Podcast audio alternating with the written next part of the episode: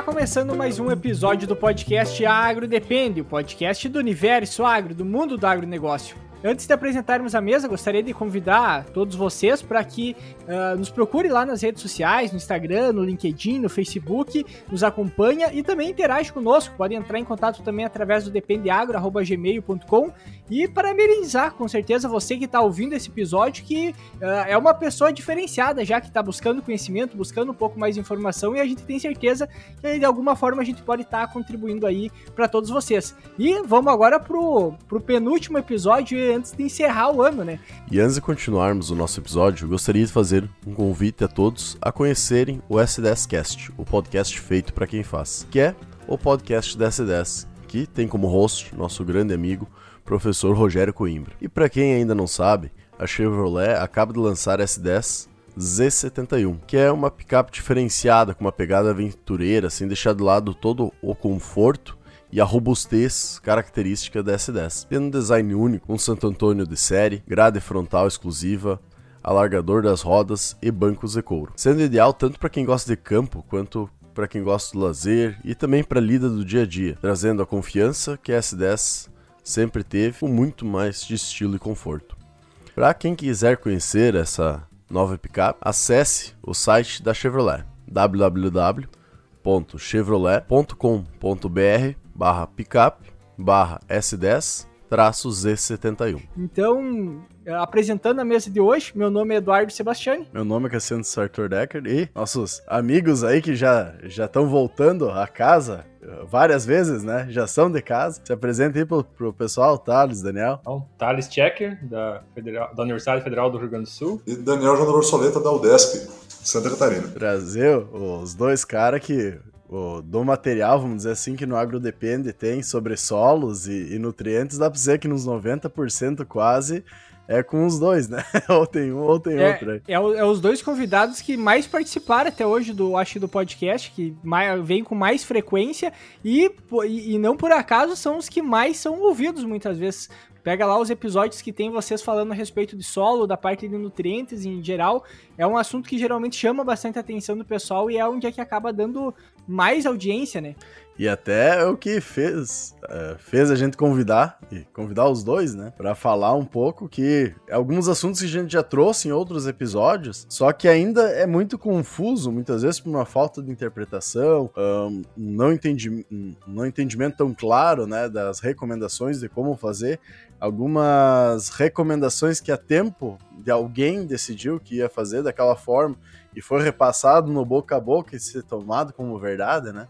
Repetido tantas vezes que o pessoal tomou como verdade, que é a questão de, do que a gente utiliza para conseguir aumentar um pouquinho o pH do solo, né? A gente arrumar a acidez, vamos dizer assim, né?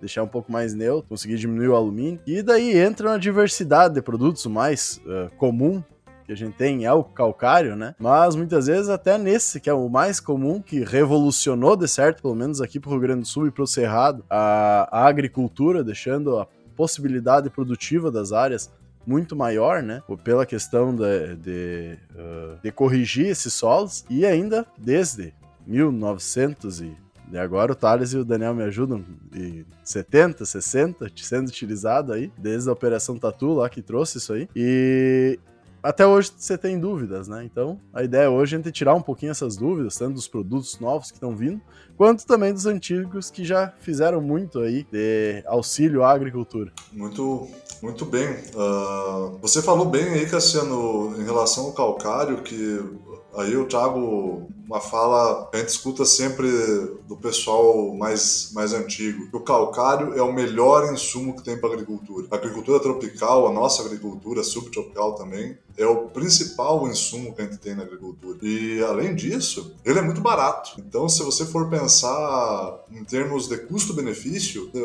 me corrija se eu estiver enganado aí, meu querido Thales, mas é o insumo mais uh, tem maior custo-benefício no sistema produtivo uh, aqui da, da, região tropical e subtropical. Daniel, eu adicionaria mais um fator extremamente importante, 100% nacional, né? E isso, isso tem que ser valorizado, tá? Sobre o solo brasileiro, em diversos locais, diversos estados do, da federação, é 100% nosso. Então, numa situação como a gente vive hoje, né, de tentar, de, de que os insumos estão cada vez mais caros, né, é, tem que ser eficiente na utilização de, de nutrientes. E para ser eficiente na utilização de nutrientes, passo né, básico é corrigir a acidez. E corrigir a acidez nós temos a tecnologia, que é o saber como né, definir critérios, tomar decisão, o que utilizar, e nós temos o produto. Então não dá para admitir que ainda tenhamos limitação de produtividade em função de acidez do solo no Brasil, porque como tu mencionaste, né, é um produto que traz muitos benefícios, que tem uma melhor relação custo-benefício, e aí eu digo ainda 100% nacional. Acho que isso, é, isso tem que destacar e tem que ser valorizado. Né?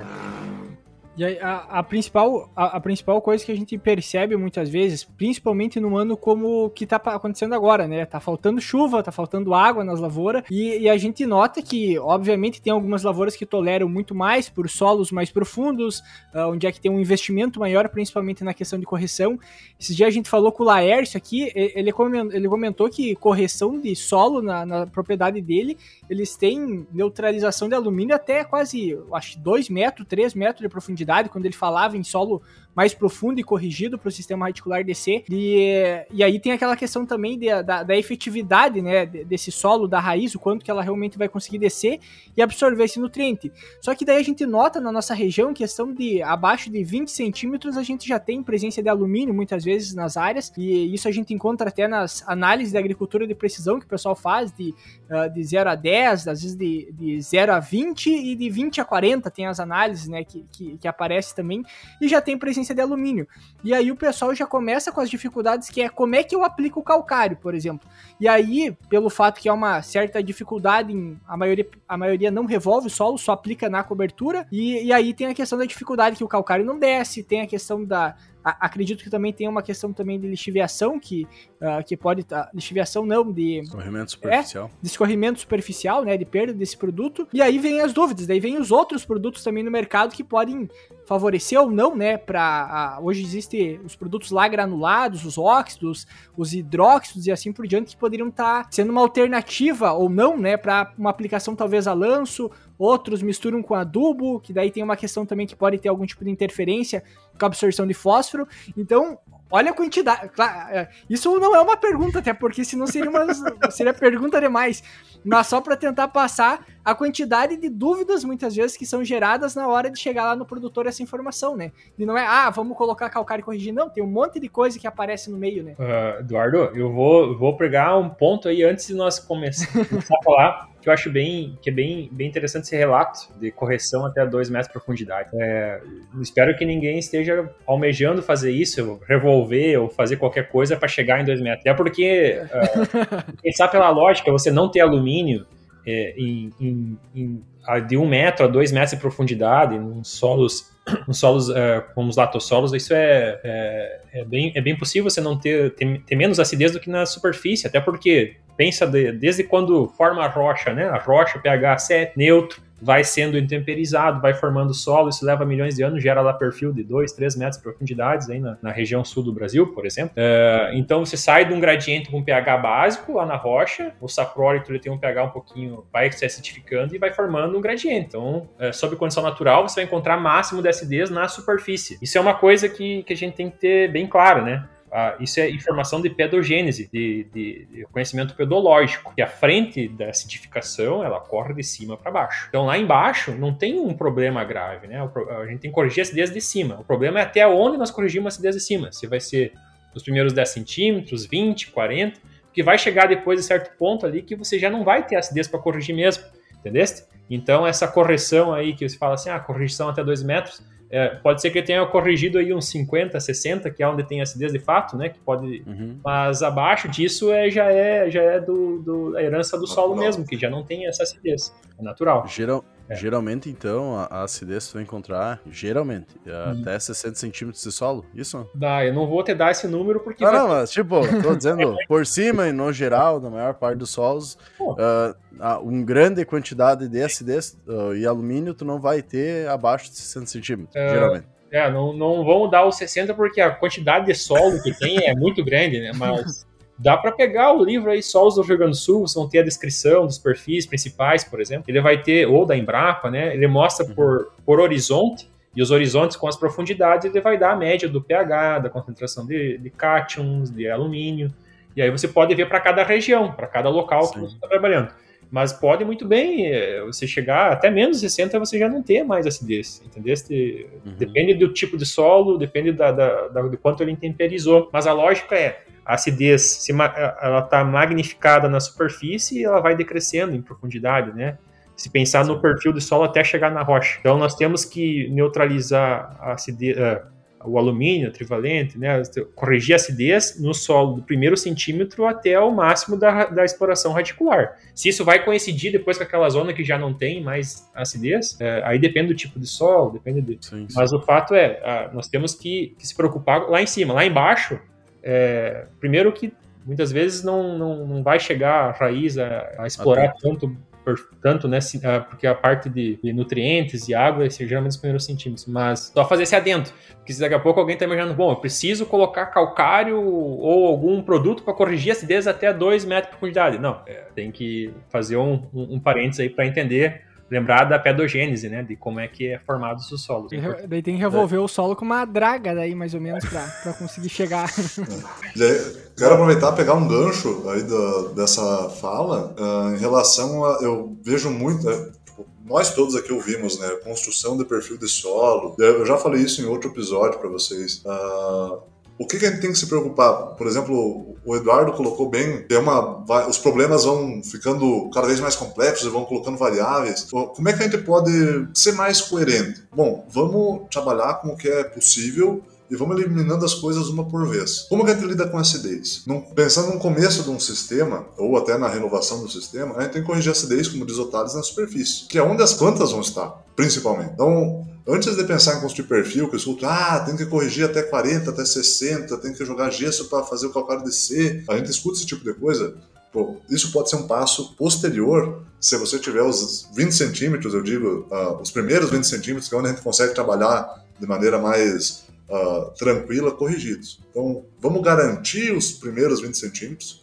com pH adequado para o crescimento vegetal, para depois disso a gente ir para baixo. Uh, e por que, que os 20 centímetros? Porque, como diz o Thales, é onde a acidez vai estar principalmente é onde vai estar matéria orgânica, então tem muito alumínio associado com matéria orgânica, é ali que a gente vai ter um grande problema. E depois que você tiver esses 20 centímetros corrigidos, é, é, salvo, as aplicações superficiais, elas vão ser efetivas. Por quê? Porque a acidez, ela começa, como diz o Thales, de cima para baixo. Então, se você tem 20 centímetros corrigidos, passou 2, 3 anos, você vai fazer uma reaplicação do calcário na superfície, no sistema plantio direto. Perfeito! Você vai aplicar o calcário onde a acidez está começando. Mas lá embaixo ainda tem o resíduo daquela primeira calagem. Então, Uh, é algo que a gente tem que frisar bem. Bom, antes de você falar em correção de perfil 40, 60 centímetros, pensar em algo se fosse possível.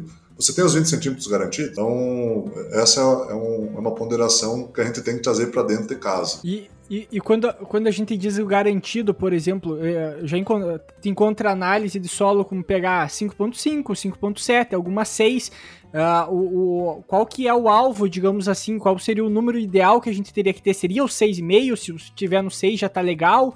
Uh, por causa que daí, uh, o que que se encontra muitas vezes? Ah, o cara tem um pH 5.5, às vezes ele tá colocando calcário, já tá no pH 6 e parece que, é que uh, tem produtor que fala assim, ah, eu tô colocando calcário, mas o pH meu não tá mais aumentando. O que que tá acontecendo? Sabe? Então tem, tem esse lado também que acaba acontecendo. Não, é, é, acho que o alvo, o alvo é o 6, é, já para dar uma margem, né, uh, Eduardo? Porque abaixo de 5,5 é que tu vai ter alumínio trivalente, que é o, é o problema do, do, nível mais baixo. Então, com 6, a ideia que seria que se a gente sempre tivesse uma correção inicial do solo, da implantação do plantio direto, mirando no 6 para 20 centímetros de profundidade. Depois disso, uh, continua sendo o 6 o nosso objetivo, né? Plantio direto estabelecido. Só que Uh, nós só vamos aplicar depois que chegou no 5,5. Então aí, aí, vem o monitoramento. Aí o monitoramento não precisa ser na camada de 0 a 20, um plantio direto, né? Ele pode ser 0 a 10, é isso que a gente faz no sul. Porque a acidificação vem de cima para baixo, não é? Não é o que a gente estava falando antes? Vem de cima para baixo. E aí, quando vem de cima para baixo, a gente pode aplicar uma dose muito menor, porque não vai ser a mesma acidez que a gente vai ter que corrigir, entendeu? Então, aí que vem a, aquelas é, interpretação, às vezes, meio superficial, que eu vejo, assim, acompanho, ah, o Rio Grande do Sul recomenda muito pouco calcário, Rio Grande do Sul Santa Catarina, que é um quarto do, do, do SMP, né, para plantio direto. Só que esquece que tá recomendando botar, chegar no 6, pegar 6, na implantação. Então, na verdade, não tem nenhum manual que recomenda tanto calcário quanto esse. Só que tem que, tem que entender bem da, da, da lógica né, do, do, sistema. O que não dá para fazer é querer aplicar uma dose de um quarto SMP num solo que nunca recebeu calagem para correção da camada arável. Aí as coisas não vão acontecer, né? Vai colocar um cheirinho lá, vai corrigir aqueles primeiros centímetros, 5 centímetros talvez, aí, de profundidade, e não, não vai se magnificar em profundidade. Porque essa ideia do, do calcário desce, não desce, tudo é relativo, ou depende, depende. Uhum. Mas é, é, basicamente depende do que? Do, da dose e do tempo de aplicação. Né? Quanto maior a dose, maior o tempo de aplicação, maior o tempo para poder migrar esses produtos. Só que aí a gente pode adicionar um, um, um segundo fator, um terceiro fator, que seria é, é, se esse solo já teve a correção ou não. Porque se ele não teve correção, é muito provável que já tenha problema de acidez em subsuperfície, não cresce raiz, já não tem mais porosidade, não desce água, não desce calcário, não desce coisa nenhuma. Então não dá para esperar que vocês vão corrigir a acidez num solo em profundidade, num solo que nunca recebeu uma correção com incorporação adequada, né? Entendeu? Então esse acho que é um detalhe importante. Aí a outra é, é, a dose, né? Ah, mas se eu colocar uma dose muito grande, então eu vou conseguir ter um efeito em profundidade? É, também não, porque dependendo do calcário que está utilizando, por um PRNT baixo, as partículas mais finas reagem antes do que as grosseiras, né? E vai acabar uh, corrigindo os primeiros centímetros e, e para a reação das demais, né? Para o calcário. Foi, então, depende... foi, até uma, foi até uma postagem da NC Sol esses tempos atrás, né? Exato. De um, de um calcário PRNT mais baixo, uh, no longo tempo, em 10 anos, ele acabou causando um resultado melhor do que o com um PRNT menor, né? Um filler, alguma coisa do gênero. Ô, Thales, daí, daí... eu levo a fama e o artigo é teu, hein? ah, é verdade. eu não tinha me tocado, verdade. É, o artigo do Thales com a Sandra lá em Guarapuava. É, é, é, é, bem isso. Claro, de, desde que o, o PRT seja abaixo em função do P, do P, do do, P, do PN, né? Do, do R, né? Da, da, da moagem. Tamanho da rocha. Da rocha né? Não, mas uma coisa que, só pra. Antes, quando tu falou do perfil do solo, eu já tava pensando e agora você, você concretizou, né? Daí, conversando, assim, só uma explicação simples, que nem agora tu deu, da, da questão do perfil e dessa questão de utilização. Como a gente não pensa o sistema e como a gente não lê o manual, né?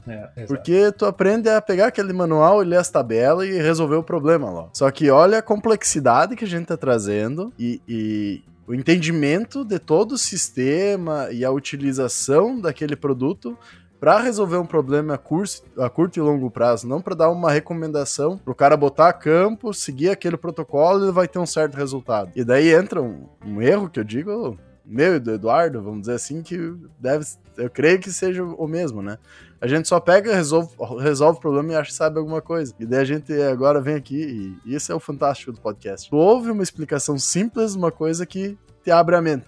Porque é só um insightzinho que tu consegue ligar com um monte de coisa que já tem um, um pré-aprendizado, e daí tu consegue juntar e agora provavelmente vai nortear a questão das recomendações a partir de agora. Isso que é fantástico, né? Mas é, mas é, é que nem o exemplo que, eu, que eu, quando o Thales falou antes, por exemplo, da acidez, que a acidez vem sempre, digamos, de cima para baixo. Exato. É, tipo assim, é uma informação, é uma informação que, por exemplo, ah, depois de um plantio direto consolidado, tu vai tirar a amostra, a análise de solo de 0 a 10. Beleza, mas por quê? Por quê? tem é. a explicação que tem que fazer, mas por quê? Eu nunca parei para pensar que era assim, na minha Somos cabeça dois. até funcionava, ah, vai vai ficando mais profundo o solo, talvez vai ter mais alumínio, vai estar tá mais ácido. E, e aí agora já, já já muda como tu vê o negócio, entende? Já começa a ter o entendimento. E às vezes tu não precisa saber exatamente o que, o que, que tem que ser feito, mas se tu entender como funciona, já, tu já não vai tomar uma decisão tão errada também, muitas vezes. Né? Pô, uma coisa deixa eu... eu já aproveitar o gancho, porque às vezes é umas coisas que parece que tá tão,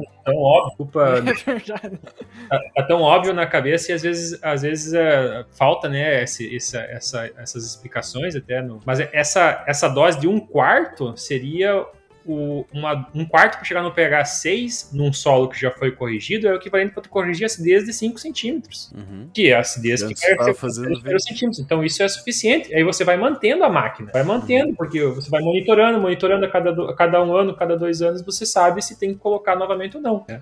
Essa que é a lógica. E aí o pessoal pergunta por que, que é um quarto da aí dose. A... É, aí você tem que ver que pô, a recomendação lá do SMP é para 0 a 20 centímetros. Aplicando superficial, a gente imagina que corrige só 0 a 5. Pô, 0 a 5 é um quarto de 0 a 20. Então, daí que vem um quarto. A aplicação superficial corrige, hipoteticamente, 5 centímetros do solo. E aí o Eduardo tocou num assunto importante, que é camada diagnóstica, certo? O que, que eu, eu, eu, observo muito? Análises sempre feitas de 0 a 20. Quando você pega análise de 0 a 20, você está diluindo a fertilidade lá da, da camada mais superficial. Então você está superestimando muitas vezes a dose de fertilizante e de correção que você precisa. Então, não é, não, não tem lá no manual ah, 0 a 10 uh, ah, por nada. É porque teve pesquisa que mostrou que aquela camada é a que melhor se correlaciona com a produção aqui para o estado dos, no Rio Grande do Sul e Santa Catarina. Pode ser que mude, tá? tem alguns trabalhos que até mostram que talvez uma camada 0 a 15 seja, seja mais interessante, mas por hora, o que você tem de mais concreto, de, de, de concreto, né, as pesquisas até aqui diz que é a camada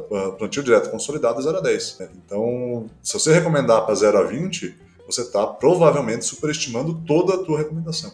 Imagina quem está indo na, nas lavouras, tirando as análises de solo com uma pazinha de corte de 0 a 20, ou com uma. ou com uma.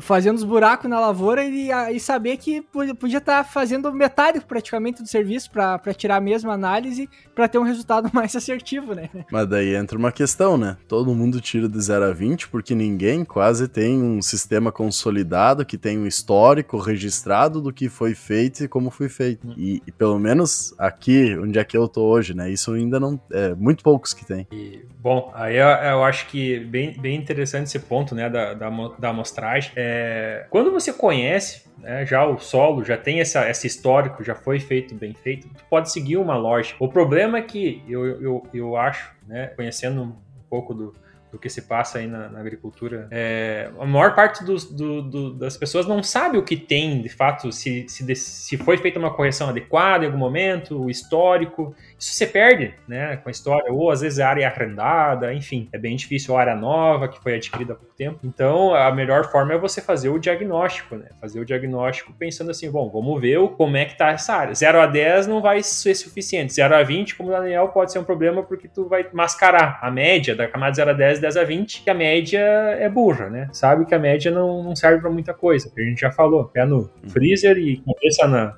no forno, a temperatura ambiente noite. Uh, nesses casos, né, para um, um, uma tomada de decisão muito importante para que vocês podem, podem tirar a partir da amostragem é o modo de aplicação, que é você, quando você compartimentaliza em 0 a 10 10 a 20. E quando tu tem 0 a 10 um solo corrigido, mas 10 a 20 está com um solo lá com mais do que 30% de saturação para alumínio, fósforo baixo, nessas situações, e aí eu vou frisar bem, né, que, que não estou falando que a gente não está aqui falando que a melhor forma é incorporado, que a melhor forma é, é, de corrigir acidez é com, com lavração, é é fazer um diagnóstico adequado para, se preciso, fazer uma correção com incorporação, com, com movimentação do solo uh, estratégica, né? Porque isso não pode ser feito uh, ao acaso ou por, quando dá na telha, vou fazer porque um ano passado deu certo, vou fazer de novo porque vai dar certo de novo. Não é assim que funcionam as coisas. Nunca calcarei o solo duas vezes cada vez que a gente vai calcarear, o solo é diferente. Então, se nesses casos tiver uma acidez significativa em profundidade, mesmo se colocando na superfície, tu não vai conseguir ter os efeitos no curto, médio prazo lá embaixo.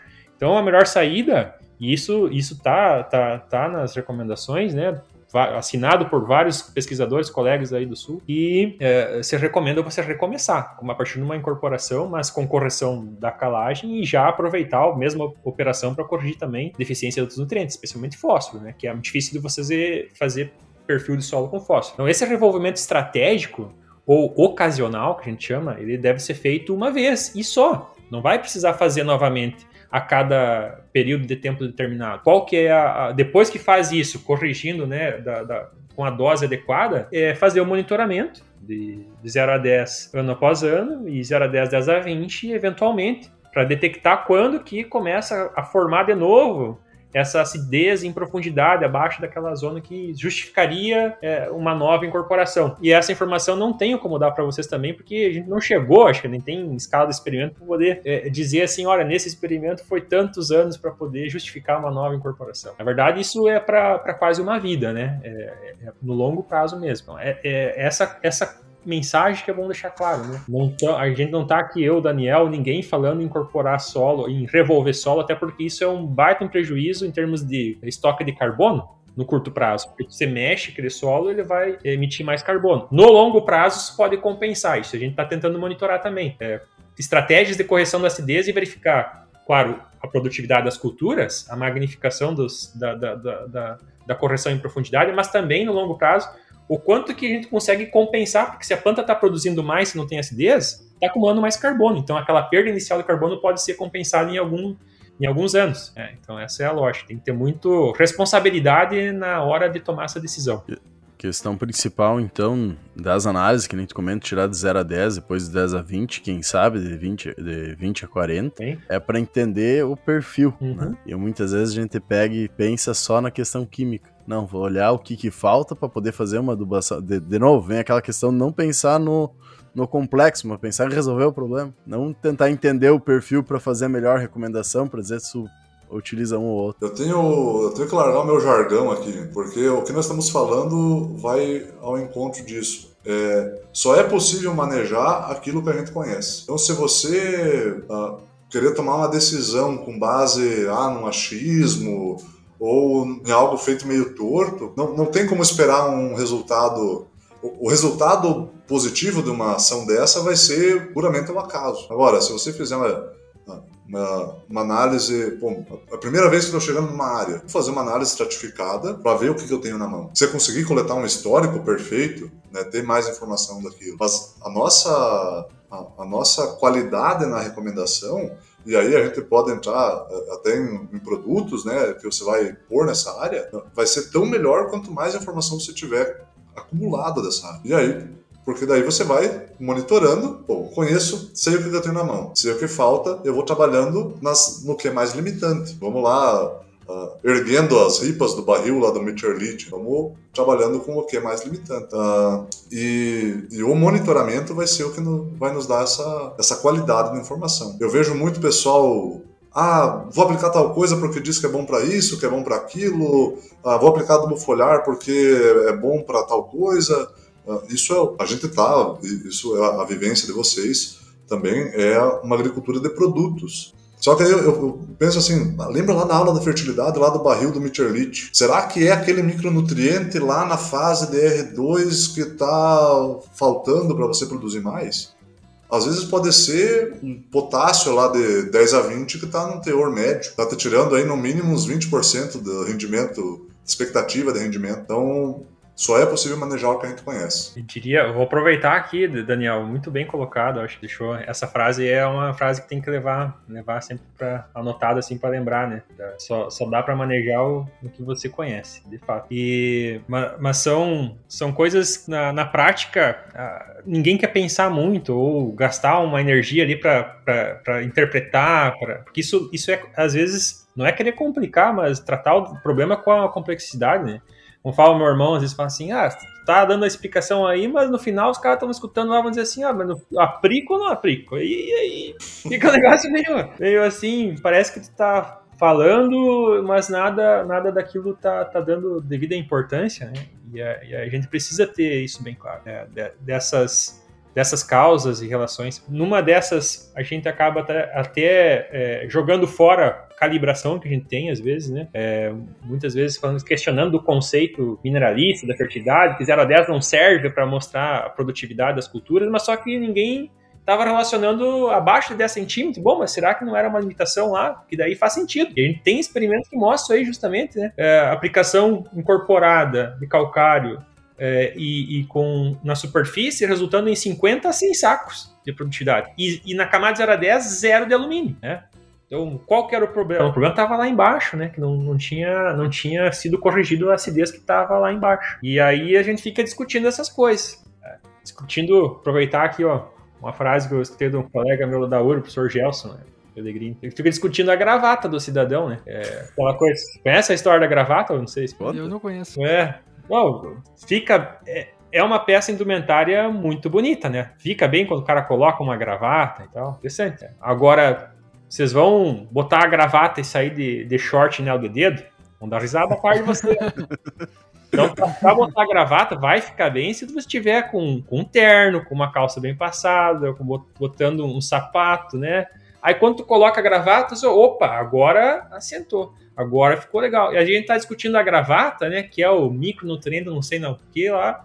E a gente esquece do resto da indumentária. Aí a gente fica só aí nesse bate-papo, nessas conversas da, da gravata. Ninguém quer falar do basicão, né? Ninguém quer falar do, do, simples bem feito. E é isso que faz a diferença. É, a gravata vem depois. Então, essa é a mensagem, né? A gente tá falando, discutindo coisas que são fundamentais ou elas são complementares lá numa escala de, de, de, de escala de produtividade, né? Você tá fazendo o teu patamar, tua escadinha, fazendo o básico para chegar lá naquele alto patamar, ou a gente tá falando das tecnologias lá de de ajuste fino que vem no, depois que todos os problemas básicos estão solucionados. E daí é uma coisa que no podcast cada vez fica mais claro para nós. Quanto mais a gente conversa com especialistas, que nem vocês dois, ou com o pessoal de campo, ou até mesmo com o Laércio, que nem o Eduardo comentou, e querendo não, teve uma grande eficiência no campo, foi campeão do SESB novamente. E daí tu vê que todo mundo sempre fala a mesma coisa, né? fazer o básico bem feito. De tu fazer solo, aquele básico verdade, que vai.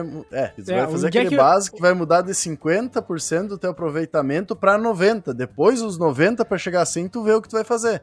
Mas primeiro aumenta essa quantidade grande que vai te dar o resultado real. E onde é que o teu investimento vai ter a melhor rentabilidade, tu vai ter maior produção. Todo, todo mundo que começou a produzir mais, digamos assim, né? Acima da, do que é as médias de 50, 60, até passando dos 70 sacos, vai perguntar o que, que os caras estão fazendo primeira coisa, ou por onde eles começaram, é solo, entende? Ah, por onde tu começou a investir uh, primeiro? Solo, correção, uh, rotação de cultura, né? Botar, trabalhar com o sistema radicular.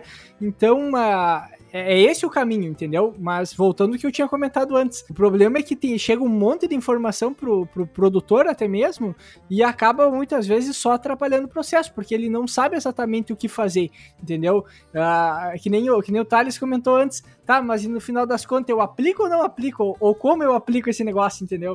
Uh, é, é, essa dúvida que muitas vezes vai acabar ficando no geral. Hoje, essa semana eu até tinha falado pro Cassiano, né? Nós tínhamos numa, eu tinha visitado uma propriedade, uh, e aí um, é um cara que trabalha com suinocultura também, uma, uma propriedade, digamos assim, referência até, no sentido que uh, ele pega todo o esterco também, utiliza na lavoura, investe numa adubação pesada, faz correção, vai perguntar, ah, e a, e a melhor área dele deu quanto? Ah, deu 60 sacos por hectare. Falei, cara, mas alguma coisa está errada. O que, que, será que está faltando, né? Uh, pra, esse cara perguntando pro técnico que atende ele.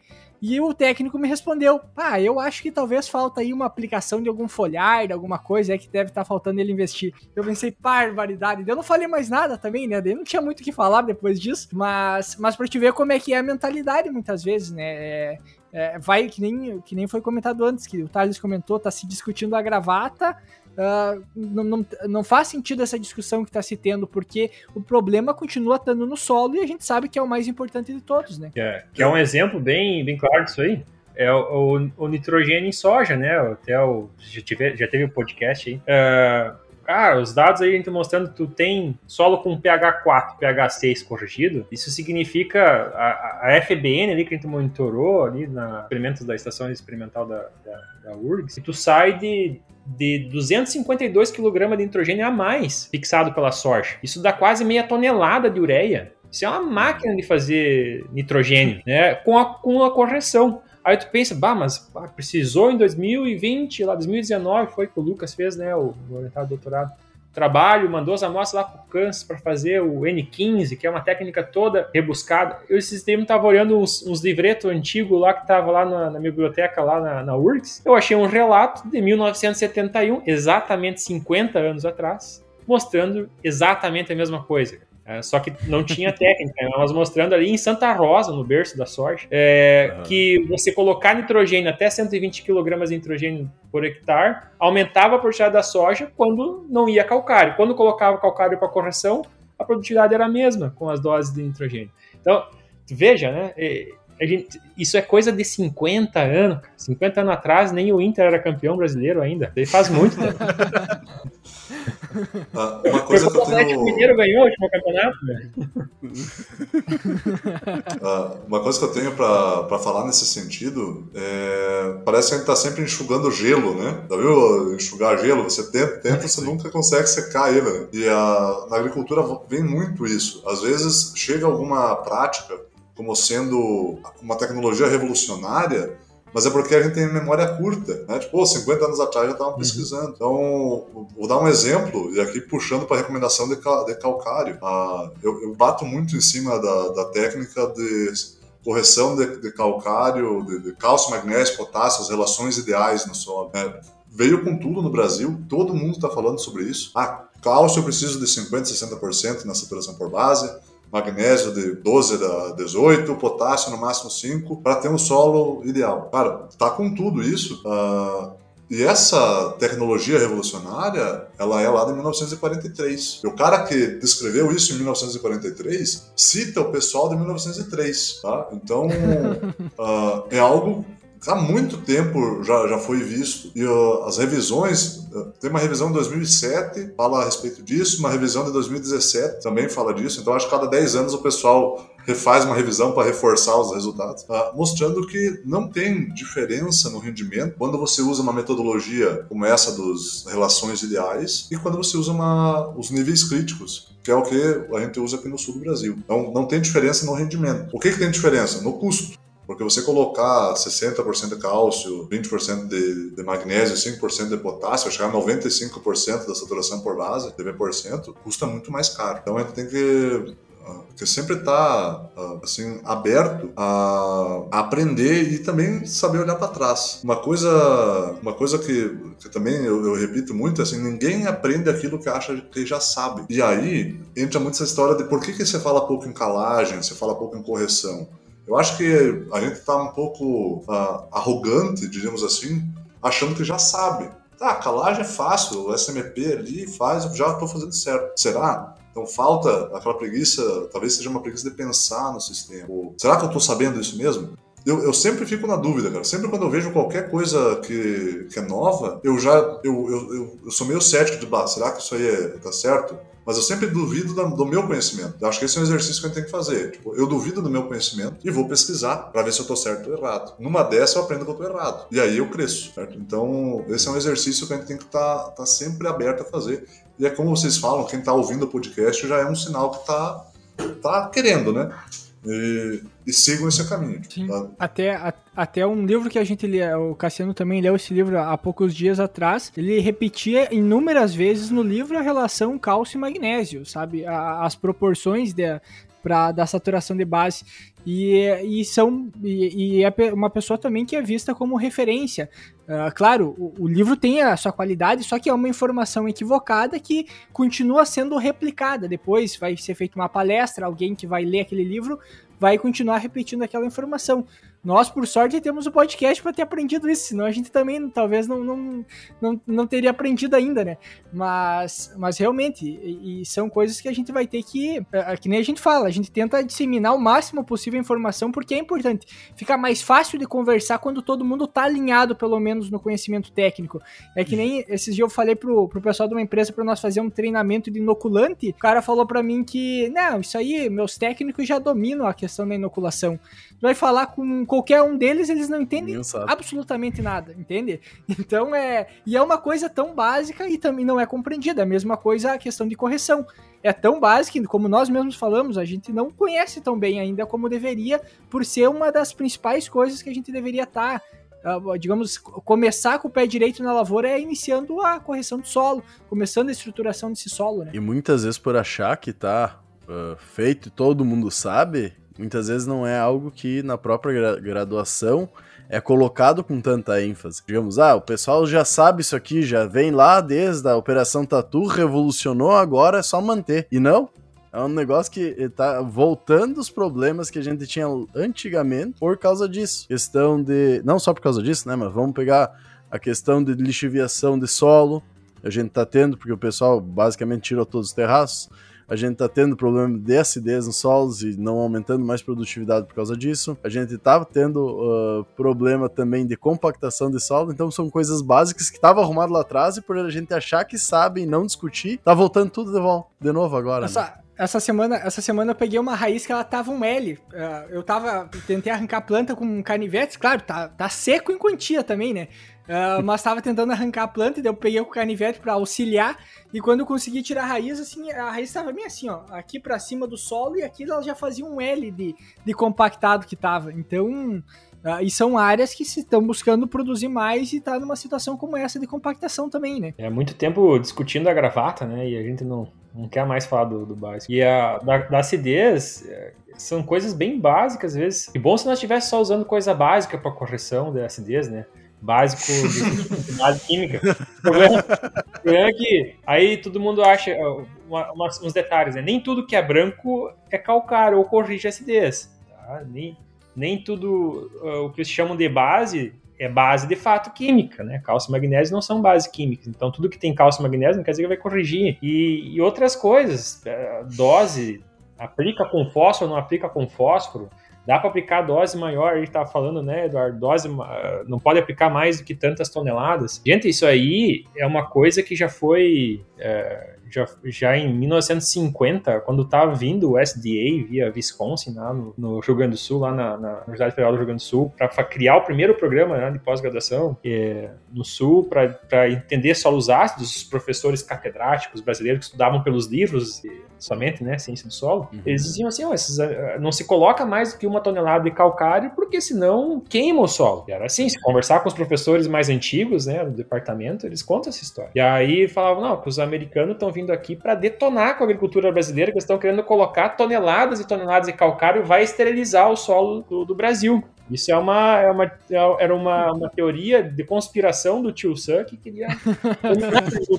Na verdade, estava querendo impulsionar, né? Porque é, a, a questão da, da dose, é, se tiver o diagnóstico bem feito, né? Quanto, quanto de, de base você precisa adicionar para corrigir a acidez. É o tamanho, a, o remédio, a dose do remédio vai ser proporcional ao quanto tem de acidez. Se o solo pede, ele aguenta. Tá? Agora, a questão da, do parcelamento aí é muito mais operacional do que qualquer outra coisa. Operacional de como estão constatando aí, que o pessoal já tem áreas que são mais declivosas, vai querer fazer aplicação superficial, doses uh, elevadas de calcário com risco de escoamento superficial, tem um grande risco de perder todo aquele calcário que tu aplicou na em questão de dias. Então, nessa lógica, aí, entende? É, faz sentido. Agora, se precisa mais do que 5 toneladas de PRNT 100%, tem que pensar, bom, isso aqui foi um diagnóstico 0 a 10, foi isso é para corrigir 20 centímetros. Se for problema em acidez de subsuperfície, a, a, a, aplicação não seria diferente? O modo de aplicação não deveria ser, ao invés de subsuperficial, não teria que ter um, uma correção mais drástica? E aí, e aí a dose não tem limite, né? Quando você incorpora, pode tacar a dose que pedir, né? Desde que a coleta foi bem feita, isso é um grande, é um grande desafio, né? Que seja representativo. Num laboratório, um laboratório idôneo, você pode colocar que ele vai aguentar. Se ele está pedindo, coloca a dose que ele vai entregar em produtividade. Tenham medo disso. Só uma coisa, não quis atrapalhar enquanto o Tara estava comentando, que eu acho fantástico quando acontece. A gente gravou com o Paulo Capel, que foi o primeiro engenheiro agrônomo ali da região de Santa, da Grande Santa Rosa. E essa questão que tu comenta do, do, da história trazer que os americanos diziam que os americanos vinham aqui num plano de desertificar, é. de matar tudo o solo, ele contou. que ele conviveu no primeiro pessoal da Operação Tatu, e quando ele veio, o pessoal dizia isso e muita gente não queria fazer por causa disso, até os bancos às vezes não queriam nem liberar dinheiro, não só por causa disso, né, mas era uma das coisas que eles comentavam, e isso que é fantástico, então só pra lembrar o pessoal que quer ouvir essa história também, vai no meu, uh, procura lá, no meu tempo era tudo mato pra ouvir. O, o cara que conviveu isso, que a história conta, uh, o que o Thales comentou agora, falando que observou realmente a transformação que teve da agricultura. Eu acho fantástico quando acontece essas coisas nos episódios, assim, de trazer o que a gente ouviu de um cara que vivenciou para a realidade que tá acontecendo hoje. Né? Ah, e a história é algo Bom, maravilhoso, tem que preservar muito, tem que, tem que saber o, o, a história. História, né? é interessante que confirma, né? É, quando, a história, quando a história não bate, eles não falam nada daí, né? É, não, a gente fica quieto. Né? Ficam não, mas... caderninho. Daí na próxima podcast eles vão lá, não, naquele podcast lá que a gente gravou de solos lá, falaram tal coisa. Eu, quem, dera, uma... quem dera a gente fosse tão organizado. ah, deixa eu só fazer um comentário sobre essa questão de, de, de dose máxima. Eu fui questionado até por um estudante na semana passada, na, na aula de fertilidade, trabalhando com esse parte de correção. Tinha dado lá na, no, no, exemplo, que no exemplo a gente força um pouco a barra, né? Mas tinha dado umas uhum. 15 toneladas, e aí.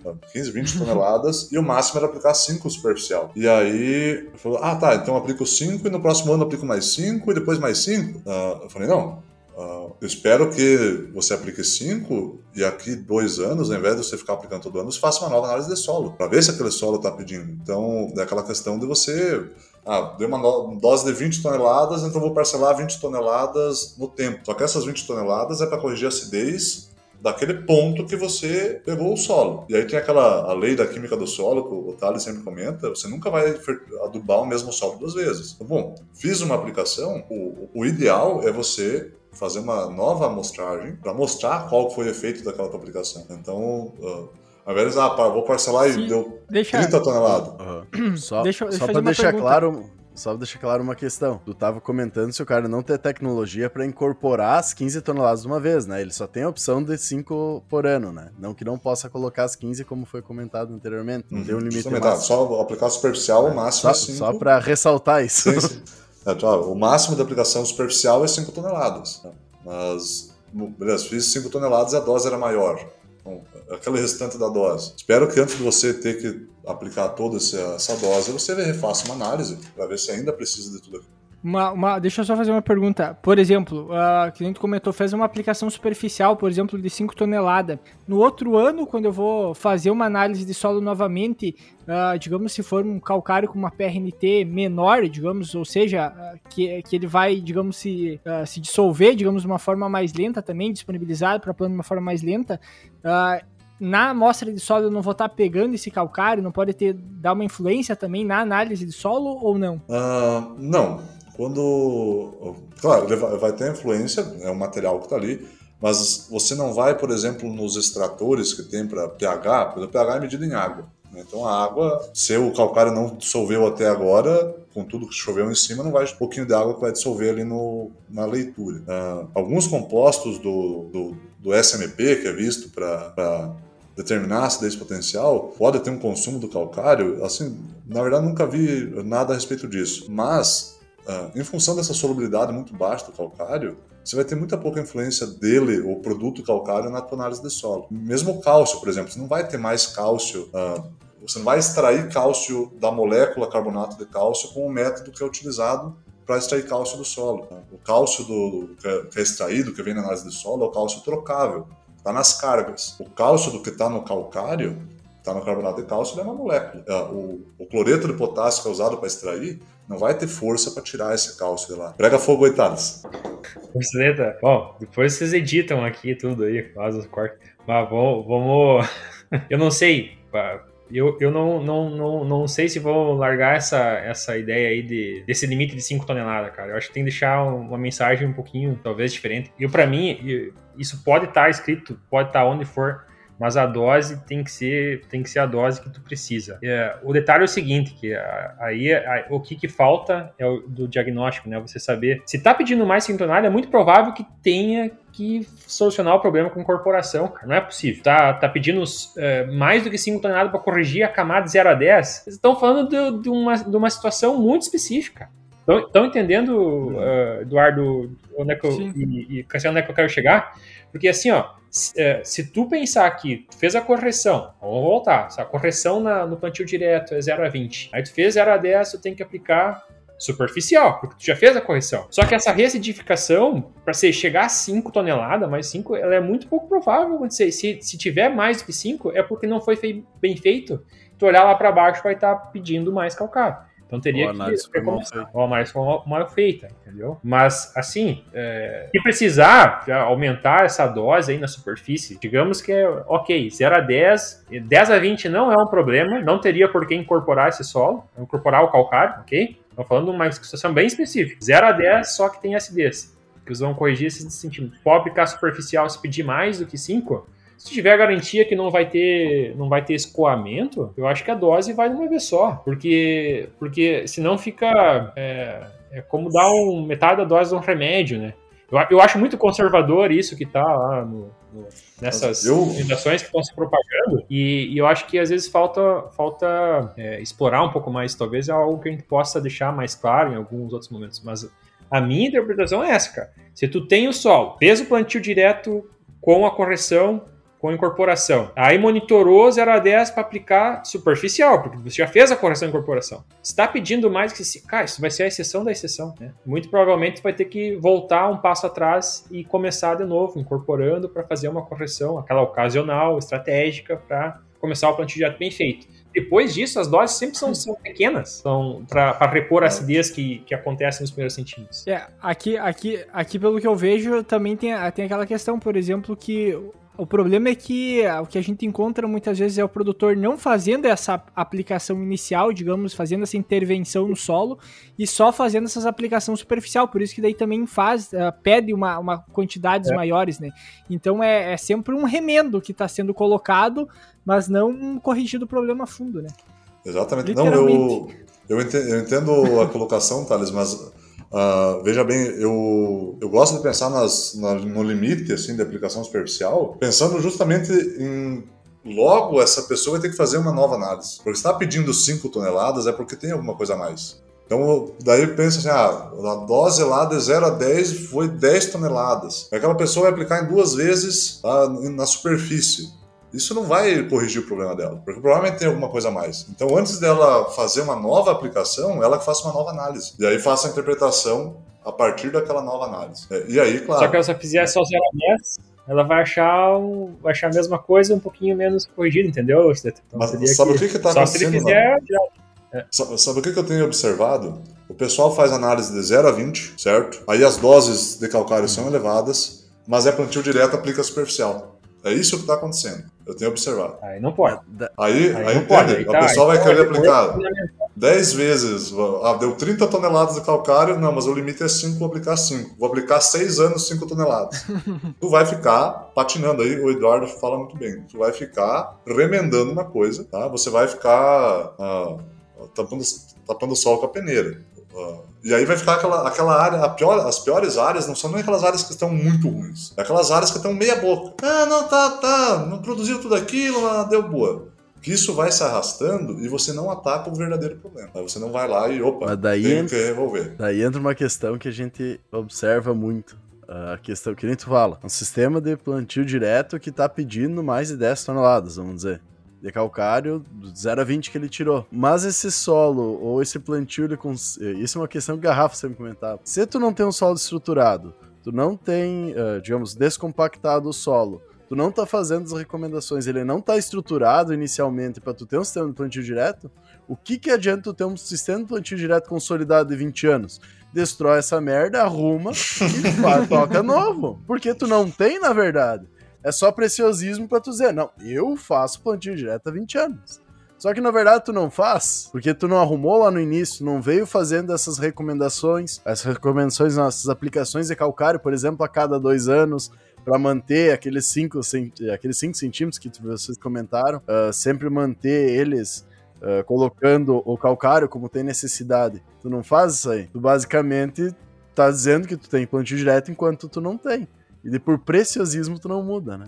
Sendo que, Isso na verdade, precisa iniciar tudo novo. Isso botar no grupo de informação lá, que é que nem, que nem aquela vez que a gente falou com o Thales, da questão de, da, da aplicação do, do potássio a lanço, né? Que, uh, que o ideal é colocar na linha. Que eu, deu, daí teve uma palestra dias depois eu conversando com o produtor, eu entrei nesse assunto e falei, a, a passei as informações também que a gente pegou no podcast e, e, e me ficou na, na cabeça aquela imagem, aquele produtor desolado com aquilo que ele vinha fazendo todos os anos, praticamente, eu acho, entende?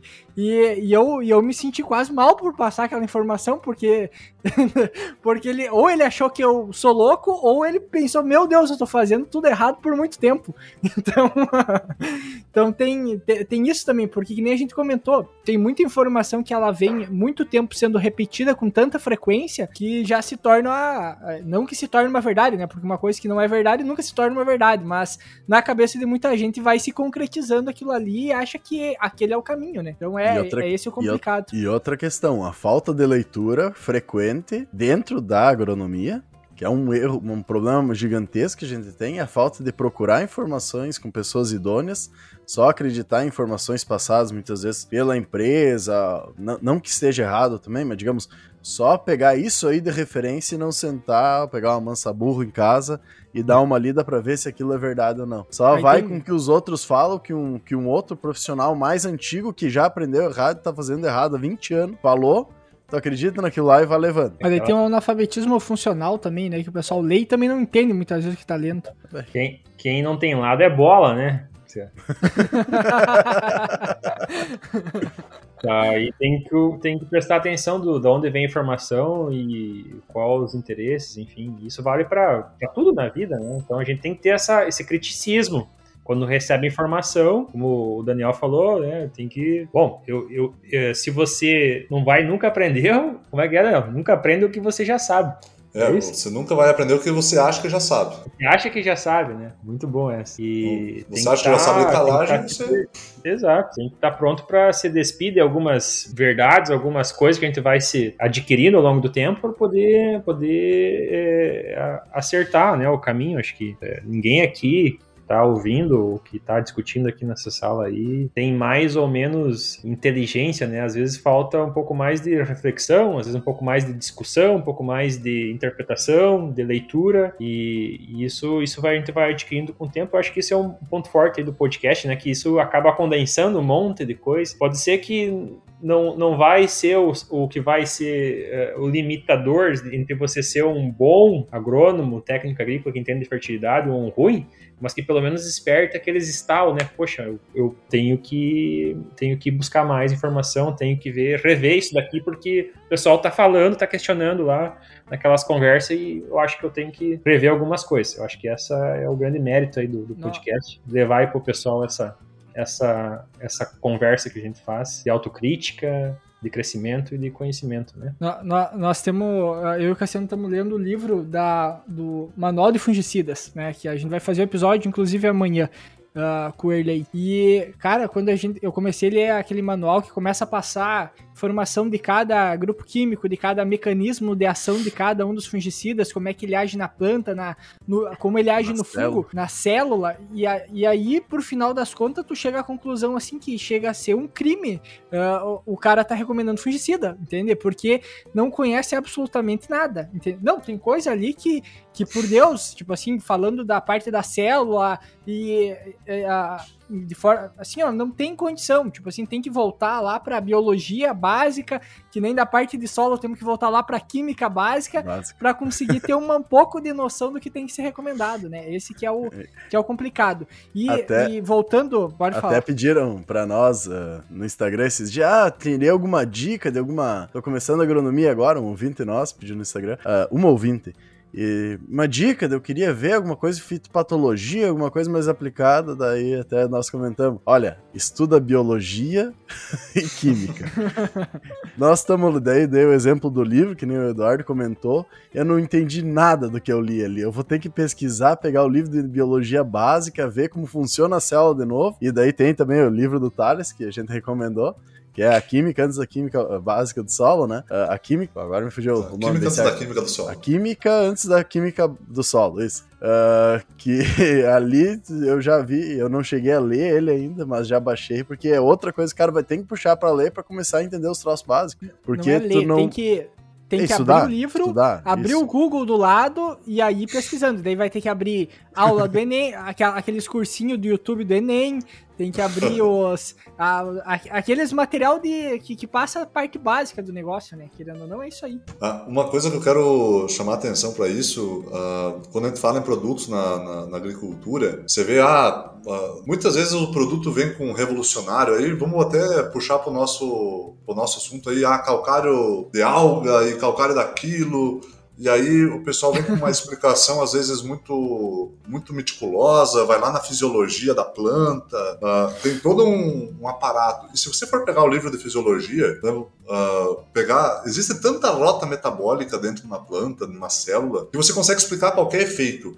pela fisiologia. Então, tipo, ah, apliquei níquel e o bicho pegou, virou a planta, virou uma super planta resistente a tudo quanto é coisa e ainda produziu mais. Então, assim, ó, uh, se, você vai na, se você vai no livro de fisiologia, você vai encontrar uma rota metabólica que vai explicar esse efeito. Então, o efeito pode até ser que existe, mas o cliente não estuda a magnitude dele. Então, beleza, existiu esse efeito, mas qual foi a magnitude? A maior parte dos produtos que são vendidos, elas têm um efeito verdadeiro são baseados num efeito verdadeiro. Mas aí uh, isso é magnificado, né? isso é maximizado. Às vezes aquele efeito no campo ele é mínimo. Então tem que sempre estar muito atento para isso.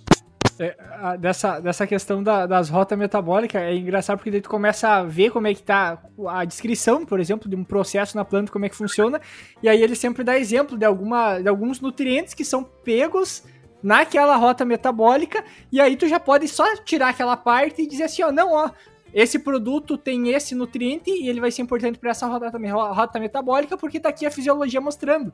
Só que às vezes não tem nada a ver uma coisa com a outra, né? Então, então tem isso também. Antes vocês estavam comentando, tá, pode falar, Thales, que depois eu quero perguntar do, do óxido, que eh, tem um produtor que, que eu fui visitar esses dias que o engenheiro agrônomo que atende ele, a recomendação agora é só óxido, cobertura em todos os anos, praticamente. Uh, não, é, eu ia complementar, acho que uh, a questão da, da magnitude né, da, do processo, acho que o Daniel coloca muito bem isso. Só para, já que o tema é acidez, a gente tá falando sempre da acidez, quando começa, qualquer um que estuda acidez vai ser ah, a origem da acidez, a água da chuva, né, que por milhões de anos vai agindo sobre a rocha, forma um solo ácido a partir de uma rocha básica, e aí tu, puxa, mas então a água da chuva traz acidez. Esse ano choveu mais, então acidificou mais o solo. Aí qual que é a magnitude disso, cara? Dá para calcular. Se tu conhecer um pouquinho do química básica e RH3, tu faz isso uma vez. Me questionaram isso, não, vamos fazer a conta aqui junto, para você ter uma ideia da magnitude, né? A gente sabe que ela é, do ano após, ano após ano, é muito pequena, mas às vezes falta até ter esses exercícios para você mensurar e ter mais ou menos ideia do que, que a gente está falando. É um fator importante, é, mas isso é o, o que vai determinar, de fato, se o solo vai ser ácido ou não, é, de um ano para o outro, né? Longe disso. Isso vai ser a água da chuva, se considerar o pH 5 e 6, multiplica aí pela quantidade faz o, o, o, inverso do logaritmo do, do, do, pH, né? Tu acha a concentração de próton, multiplica pelo volume de água, é, considera aí 20 centímetros de profundidade, você vai ter lá uma, uma, necessidade de calagem, eu não me lembro direito, mas é alguns gramas.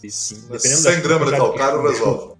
100 gramas, 200 gramas por ano. Aí se tu bota em mil anos, bom, aí já é uma quantidade bem maior, né? Multiplica por mil. Só que no ano isso é pequeno.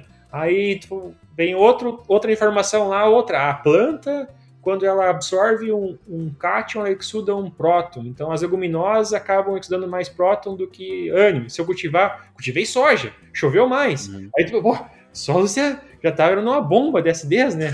Uh, e aí tu pensa, como é que eu contabilizo? Daqui a pouco coloca, ah, se tu colocar o fertilizante X, tem um potencial de acidificação. Meu, botei esse fertilizante. Então, fica, parece uma teoria da, da conspiração, o cara fica preocupado. Não vai dormir direito pensando, né? Pá, eu vou perder a safra porque acidificou tudo. Uh, só que são todos pequenos efeitos que vão se somando. E aí, quem entende de, de fertilidade, aí, que, que conhece como funciona o solo, é, não, não vai se preocupar com essas coisas, porque existe uma forma de você compilar tudo isso, registrar tudo o que está acontecendo, por mais pequeno que seja, que é via uma análise de solo. Né? O solo é a memória. Tudo isso está acontecendo em maior, menor magnitude, se fica registrado no solo, só a nossa caixa preta. Aí o que falta, às vezes, é, é, é a estratégia na amostragem bem feita, né, com, com maior uh, distribuição espacial, vertical, para você ter bem mapeado o que aconteceu em cada área. Em termos de acidez, tu tendo o pH e tendo o pH SMP e algum outro parâmetro, tu já sabe o que aconteceu em termos de acidez. Aí tu não precisa se preocupar quanto choveu, se tu colocou produto A, produto B, se a planta foi Uh, leguminosa, se produziu mais, portou mais cátion, se o ciclo do carbono foi fechado, se foi aberto, se o nitrogênio que a gente aplicou no milho, se ele foi lixiviado e deixou um, um passivo de acidificação. Vejam, tudo isso fica ali registrado. E a nossa falha está né, entre buscar essa informação, porque ela está ali disponível. Fez certo, fez errado, o solo mostra. Né? Não, tem, não tem como negar. Ele vai estar tá registrando tudo isso aí, captando essas informações. E, e aí, às vezes, às vezes não. É por isso que a gente não não, não precisa ficar é, é, apavorado ou buscando estratégias, cálculos mirabolantes para tentar calcular a contribuição de cada processo que está acontecendo. A gente sabe que ocorre, são diversos. É um ciclo aberto para começar, né? Troca de matéria e energia constantemente no solo. Isso é uma complexidade muito grande. É, nós temos que buscar estratégias, parâmetros para poder é, tomar decisão de tempos em tempos, né? A cada safra, pelo menos. E, e para nós, é. em maneira de fertilidade, é via análise de solo. Que nem, que nem tem aquela. Como é que é aquela frase que, que o pessoal fala que o, o, erro do médico a terra tapa e o erro do agrônomo a terra mostra. Então é mais ou menos isso aí, né? o, o Thales estava falando da acidez, daí eu lembrei de uma demonstração que eu vi uma vez uma, umas palestras que o pessoal fazia para mostrar do organo mineral e do adubo tradicional. Eles colocavam adubo dentro do copo, né, com água, depois mediu o pH, que daí o pH tava sei lá, 3, 3,5, 4. Uh, que daí, claro, tem o ácido fosfórico ali que baixa a pH realmente também, né? Não é só acidez, acredito, do, só do adubo em si que estaria fazendo isso. E aí mostrava o pH lá do organo mineral que era um pH mais alto. Uh, e aí tem, e daí já era apresentada a ideia que o organo mineral, que o adubo tradicional, quando tu coloca ele, ele já tá reduzindo o pH na, na, naquele, naquele local onde é que o adubo foi depositado. Tem alguma relação? Eu acredito que não, né? Mas enfim, só para tirar dúvida também. É, é, isso aí, isso, esse exemplo de botar num copo, tu tá fazendo o quê? Tu tá magnificando tudo o que pode de fato acontecer para mostrar o processo. Só que se tu pensar no volume de solo ali que a planta tá, tá sendo cultivada, isso se dilui infinitas vezes e acaba que o, o, o a quantidade de fato que esse fertilizante pode ter acidificado, aumentado o pH, é muito pequena. Exato. É. Dependendo da proporção da chuva, mais ou menos. É. Exemplo perfeito do, do, de um efeito que existe em magnitude. Dentro do copo, é. né? É tá, acontece, acontece. O, o fertilizante mineral, uh, você tem ácido fosfórico, ou então pelo processo de nitrificação do, do amônio, da ureia, vai acidificar, beleza? Isso é sabido. Agora, a magnitude disso, né, você aplica quanto, quantos quilos de fertilizante você aplica em quantos milhões de quilos de solo? Então, você tem diluição. E isso, como os otários, depois a gente capta na análise de solo e corrige à medida que vai, vai correndo. E aí, o, Agora, até puxando, acho um assunto que está bem na. Era uma ideia do, do, do, episódio, é o que, que a gente vai usar depois para corrigir isso. Né? Sabe que tem acidez? Então, beleza, fiz análise, tô, tô sabendo que tem. E, ah, o que, que eu vou usar para corrigir a acidez? E aqui a gente fala muito do calcário. Já mencionamos no começo que o calcário é o melhor fonte, que melhor custo-benefício para a agricultura. Pó, Mas existe. O pó de rocha que melhor funciona. o, o pó de rocha que funciona. Né? Tem um experimento mostrando que funciona. Tem dados mostrando que funciona. Tem fosfato natural também funciona.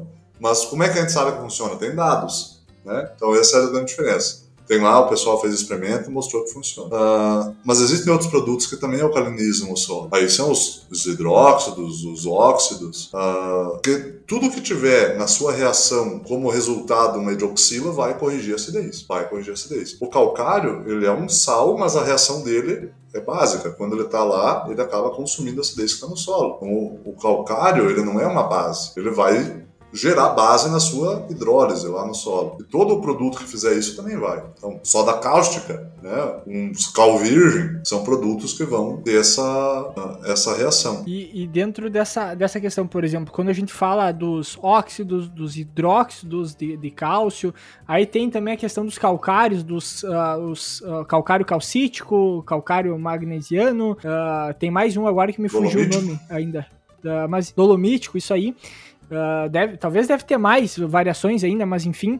Uh, dentro disso, por exemplo, o que está aparecendo muito hoje, por exemplo, é, é, é, esses produtos, por exemplo, uma formulação uh, granulada, que são muitas vezes misturados com adubo para colocar na linha, ou até mesmo são colocados em doses maiores a lanço, que daí a gente está falando às vezes de 300, 400, talvez 500 quilos, só que não sei, talvez esteja errado, mas na minha, na minha visão, na proporção, não fecha a conta ainda. Você vai colocar lá por exemplo, uh, duas, três toneladas de calcário, não vai ser com 300 quilos, talvez que tu vai conseguir resolver isso, mesmo sendo uma outra matéria-prima, né? Por causa que o pessoal sempre comparar. O carbonato tem uma ação mais lenta e o óxido lá vai ter uma ação mais rápida, então por isso que tu trabalha com uma dose menor. Como é que funciona isso também? E só fazendo mais um adendo, essa questão de colocar junto com o adubo é ou não é um tiro no pé?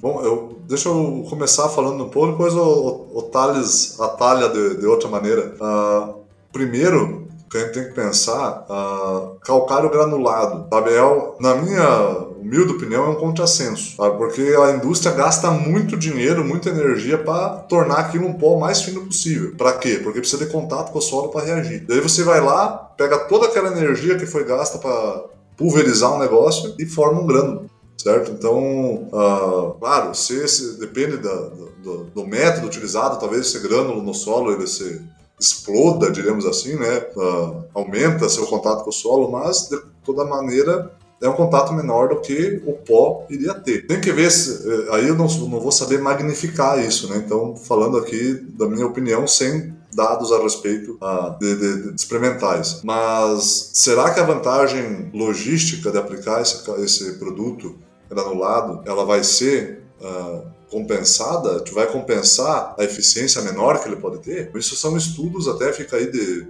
né, de, de hipótese para trabalhos futuros, né? de avaliar. Eu peguei um, eu publiquei esses dias atrás um, um, trabalho sobre calcário granulado, calcário de concha e calcário convencional granulado em pó, e acabaram tendo a mesma eficiência mas as doses aplicadas foram muito baixas, era um solo já com pH alto. pH 6, eles jogaram 16 kg de, de calcário na linha de semeadura. Então, teve a mesma. O trabalho do, do, fósforo ali da. Teve a mesma eficiência. Que, que... Manda. Ah, ele falou tipo aquele trabalho do fósforo que tu postou na NC Solos, que nos solos que foi colocado uma dose, outro que não foi colocado nada, e mais não, um era, lá deu era tudo da igual. testemunha do Alance na linha, que daí Isso. no final deu tudo igual. Não, tipo, não Isso. deu diferença significativa entre Exatamente. eles. Exatamente. O, o, solo corrigido, aplicação superficial e na linha, tudo igual. Então aplicar na linha, na superfície ou deixar no galpão dá a mesma coisa. e, então tem essas, esses pormenores. A gente tem que pensar de por que, que o calcário é em pó e por que, que agora é granulado. Né? Então, será que essa vantagem do grânulo vai compensar a eficiência? Tem que testar. Não, é muito bom. É, dos calcários aí, tu falaste, Eduardo. Tu sabe que a gente sempre fala, né, do calcário calcítico, dolomítico e magnesiano, mas em, em, desde 2004 a gente não tem mais o magnesiano. Agora se considera só calcário calcítico e dolomítico. Então, antes era o calcário calcítico menos 5% de óxido de magnésio, magnesiano de 5 a 12, 12. e acima de 12 daí era dolomítico. Hoje, acima de 5 de, de óxido de magnésio já é considerado dolomítico. Então, mudou só para fins de legislação, né? Mas não tem mais o magnesiano. E, enfim, mas é, é a questão do, da utilização dos, dos, do, dos óxidos, hidróxidos, carbonatos, tudo tem a ver com o PRNT, né? É, a questão da dose, a gente pode pensar num calcário com 100% de PRNT, é uma dose, né? Se você utilizar, substituir o carbonato de cálcio 100% PRNT por um, um óxido de magnésio, o produto vai ser a geração da mesma número de hidroxila, ou seja, vai ser a mesma quantidade de correção por unidade de molécula de óxido de magnésio, assim como carbonato de cálcio. A diferença é que o óxido de magnésio tem um peso molecular muito menor, né? é um oxigênio e um magnésio. Se somar lá o, o, o, óxido, o carbonato de cálcio, é o cálcio, 40, é o, o, car, o, carbono, que é 12, mais 3 oxigênio. No total dá um peso molecular de 100 gramas. Então, em 100 gramas, você corrige 2 gramas de acidez. Essa é a estequiometria resumida. Essa é a estequiometria resumida. Se você trocar agora por óxido de magnésio, Aí tu tem o, oxigênio, é só um oxigênio, e o magnésio, que é 24,3, se não me engano, gramas. Então tu tem 24 aí. 16, 40. É, 24 mais 16 dá 40 coisa. Muito menos da, é, menos da metade, né? Então se tu fizer a estequiometria, tu vai ter um PRNT de 250%. Ou seja, se tu usar 250 kg de óxido de magnésio, tu vai ter o mesmo efeito químico que usar uma tonelada de calcário, de carbonato de cálcio. Aí vem, eu acho que daí vem a questão do, do custo-benefício, né, Ursuleta? Acho que tu vai falar alguma coisa, mas comparar, eu não sei quanto é que tá vindo aí o preço dos óxidos, mas é, tava pelo menos na época que eu tava acompanhando mais, umas três vezes, às vezes quatro vezes mais do que um, um calcário. Uh, aí tem que ver a questão da, da, da, da logística de transporte, cada local está afastado de uma mina, tem tudo isso tem que colocar no papel. Mas ambos são corretivos da acidez uh, e têm as suas, uh, a sua aplicação né, na agricultura. agora tem que, tem que avaliar, tem que avaliar esse, esse custo-benefício. Pensar como é que é obtido né, o calcário. O calcário é a rocha moída você tem o calcário agrícola. Se tu pegar o calcário e calcinar, é para tirar o CO2 do carbonato. Então, tu tira o CO2 do carbonato, fica um negócio mais leve. Aí tu vai ter o óxido de cálcio, né? O óxido de cálcio que pode hidratar, jogar água, ele vai se hidratar, vai fazer o hidróxido de cálcio, o hidróxido de magnésio. Então tudo vem do mesmo, da mesma origem. Mesma origem. E, a, e aquela história de. E a, só, só pra. E aquela história de dele ser um cal virgem, de em contato com a água, ele esquentar e ter uma ação esterilizante ou algo assim, faz algum sentido? Porque é uma quantidade pequena também de forma geral, que vai ter ali em um metro quadrado, ou pensando no solo de forma geral, né? É, é e isso eu até acho que é, é, é uma coisa, que uma curiosidade que eu tenho de, de, de, de fazer essa, esse tipo de medida. Eu deveria fazer uma avaliação até micro. A temperatura, para mim, não seria, acho um grande problema, porque deixar um solo desnudo aí no quente do, do, do, do verão, a temperatura é. Verdade. É, por favor. Esse dia eu medi um, tava 52. Daí, eu acho que daí ele esquenta de fato, então daqui a pouco seria até uma estratégia de aumentar a temperatura para aumentar a germinação no inverno. Ó, tô dando, tô dando dica aí para posicionamento de produto. Nossa, já... já lancei ideia agora. É, é, até, até deixa eu perguntar um negócio, então, uh, ligando com o que tu comentou anteriormente um pouco, então tem sentido aquela questão que eles trazem, daí entra da minha ignorância, de PRNT cento e alguma coisa. Sim. Sim, sim. 180, 180, se não me engano, é o óxido de cálcio, o óxido de magnésio 250, o hidróxido é intermediário, mas é possível. É. Então, Isso é então é bom seria... ouvir, porque é uma coisa que eu não, não tinha claro, que nem disse, por causa da minha ignorância, de não, não entende isso aí. Porque a gente acha, não, o máximo que se pode chegar é 100%, mas pelas reações químicas, então não. Existe essa possibilidade de mais. Sim, sim. Porque é tudo isso é proporcional ao, ao molécula padrão que é o carbonato de cálcio. Isso foi definido, isso é em legislação, tá? Ah, não é o volume. Tem tá, aí, ó, óxido magnésio 248, 50, o, o hidróxido de cálcio 135, agora achei uma tabela aqui. Hidróxido de magnésio 170, 171. Manda para nós depois. É, uh, óxido de cálcio 178, carbonato de magnésio 119, e assim vai. Mas, mas aí vai de encontro aquilo que o Daniel tinha comentado antes da, da também da, da, da, da PRNT, claro, mas porém se ele for uma PRNT mais baixa, digamos, ou seja, um, um grânulo que vai demorar mais tempo, automaticamente tu também vai ter um, um período residual mais tempo no solo. Então, por exemplo, continuaria sendo ideal ainda fazer uma correção pensando em perfil de solo com o calcário tradicional e talvez com o tempo ali fazendo reposições utilizando um óxido, talvez seria uma, uma opção daí. Aí depende. Eu acho que o Daniel vai.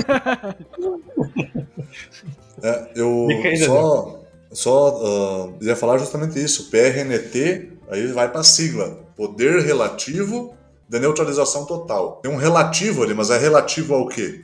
Relativo ao carbonato de cálcio. Então, o carbonato de cálcio é 100. Tudo que for mais reativo com o carbonato de cálcio vai ter um PRNT maior, certo? E uma coisa que eu acho muito falha, e a gente vê muitos produtos vendidos como óxidos, que não trazem a informação do PRNT. Aí eu não sei recomendar. Tem os valores tabelados, mas aquele produto pode ser uma, um subproduto, pode ser um, uma outra granulometria. Então, sempre que você for, aí fica a dica, sempre que você for adquirir um óxido para aplicar na tua lavoura, exija que ele tenha o PRNT ou o PN. Às vezes seu produto é solúvel, ele vai, vai ter o PN, que é poder de neutralização, que também é equivalente a carbonato de cálcio. Você tendo o valor do PRNT, matou a charada. Você corrige como corrige com um calcário que tem PRNT diferente, de 100%. Agora, qual que é a diferença desses produtos? E eu volto lá no começo do episódio, o Cassiano deixou um, um gancho lá, o cara aplica, aplica calcário e o pH não passa de 6,5. Mas é porque as moléculas elas têm uma reação de solubilidade. Então, a solubilidade do calcário Chegou em pH 6,5, vai ter tanto hidroxila ali nas vizinhanças daquele calcário que vai impedir a reação. É uma reação química. Você tem que ter a remoção dos produtos para estimular que continue os reagentes reagindo, certo? Então no calcário, esse seria a solubilidade dele aí, vai, vamos dizer assim, ó, num, num valor grosseiro, com calcário, dificilmente, mesmo se você aplicar muito calcário, dificilmente você vai levar o pH acima de 6,5, 7, 7,5 no máximo, certo? Agora, com um óxido, que tem uma reação numa solubilidade muito maior, se você errar a dose, facinho você chega a 10, chega a 11. Porque a reação dele para depois. Ele continua reagindo mesmo se o pH estiver alto. E aí você pode ter um problema de supercalagem que a gente já está encontrando aí no campo em pessoa que às vezes errou a mão no, no óxido. Então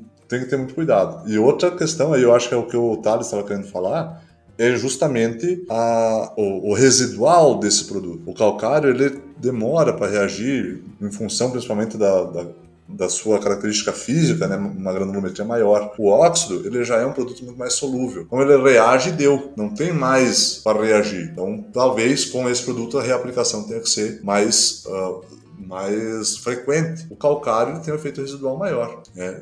Então, se você pegar um calcário que ele tem uma qualidade química alta, um PN alto, né, um poder de neutralização alto, mas ele é um calcário moído mais grosso, tem uma eficiência relativa baixa, você aplicando ele, do, vai ter um PRNT aí 70%. Você aplicando ele com a dose corrigida, você vai ter aquele efeito equivalente ao PRNT 100%, você vai ter 30% desse calcário reagindo ao longo do tempo. Então, muda Diferente bastante. Se pegar um calcário extremamente moído que vai reagir o 100% logo, vamos dizer assim. Exatamente. Isso Exatamente.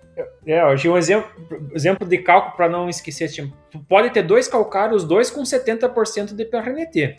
Né? Um tem efeito residual, outro não. Qual que vai ter efeito residual? Isso que você está falando. O que tem 70%, foi, o 70% vem porque ele foi moído mal, mas é 100% puro. Mas tu pode ter um que tem 70% de reatividade porque ele foi extremamente moído, né? mas ele não era puro.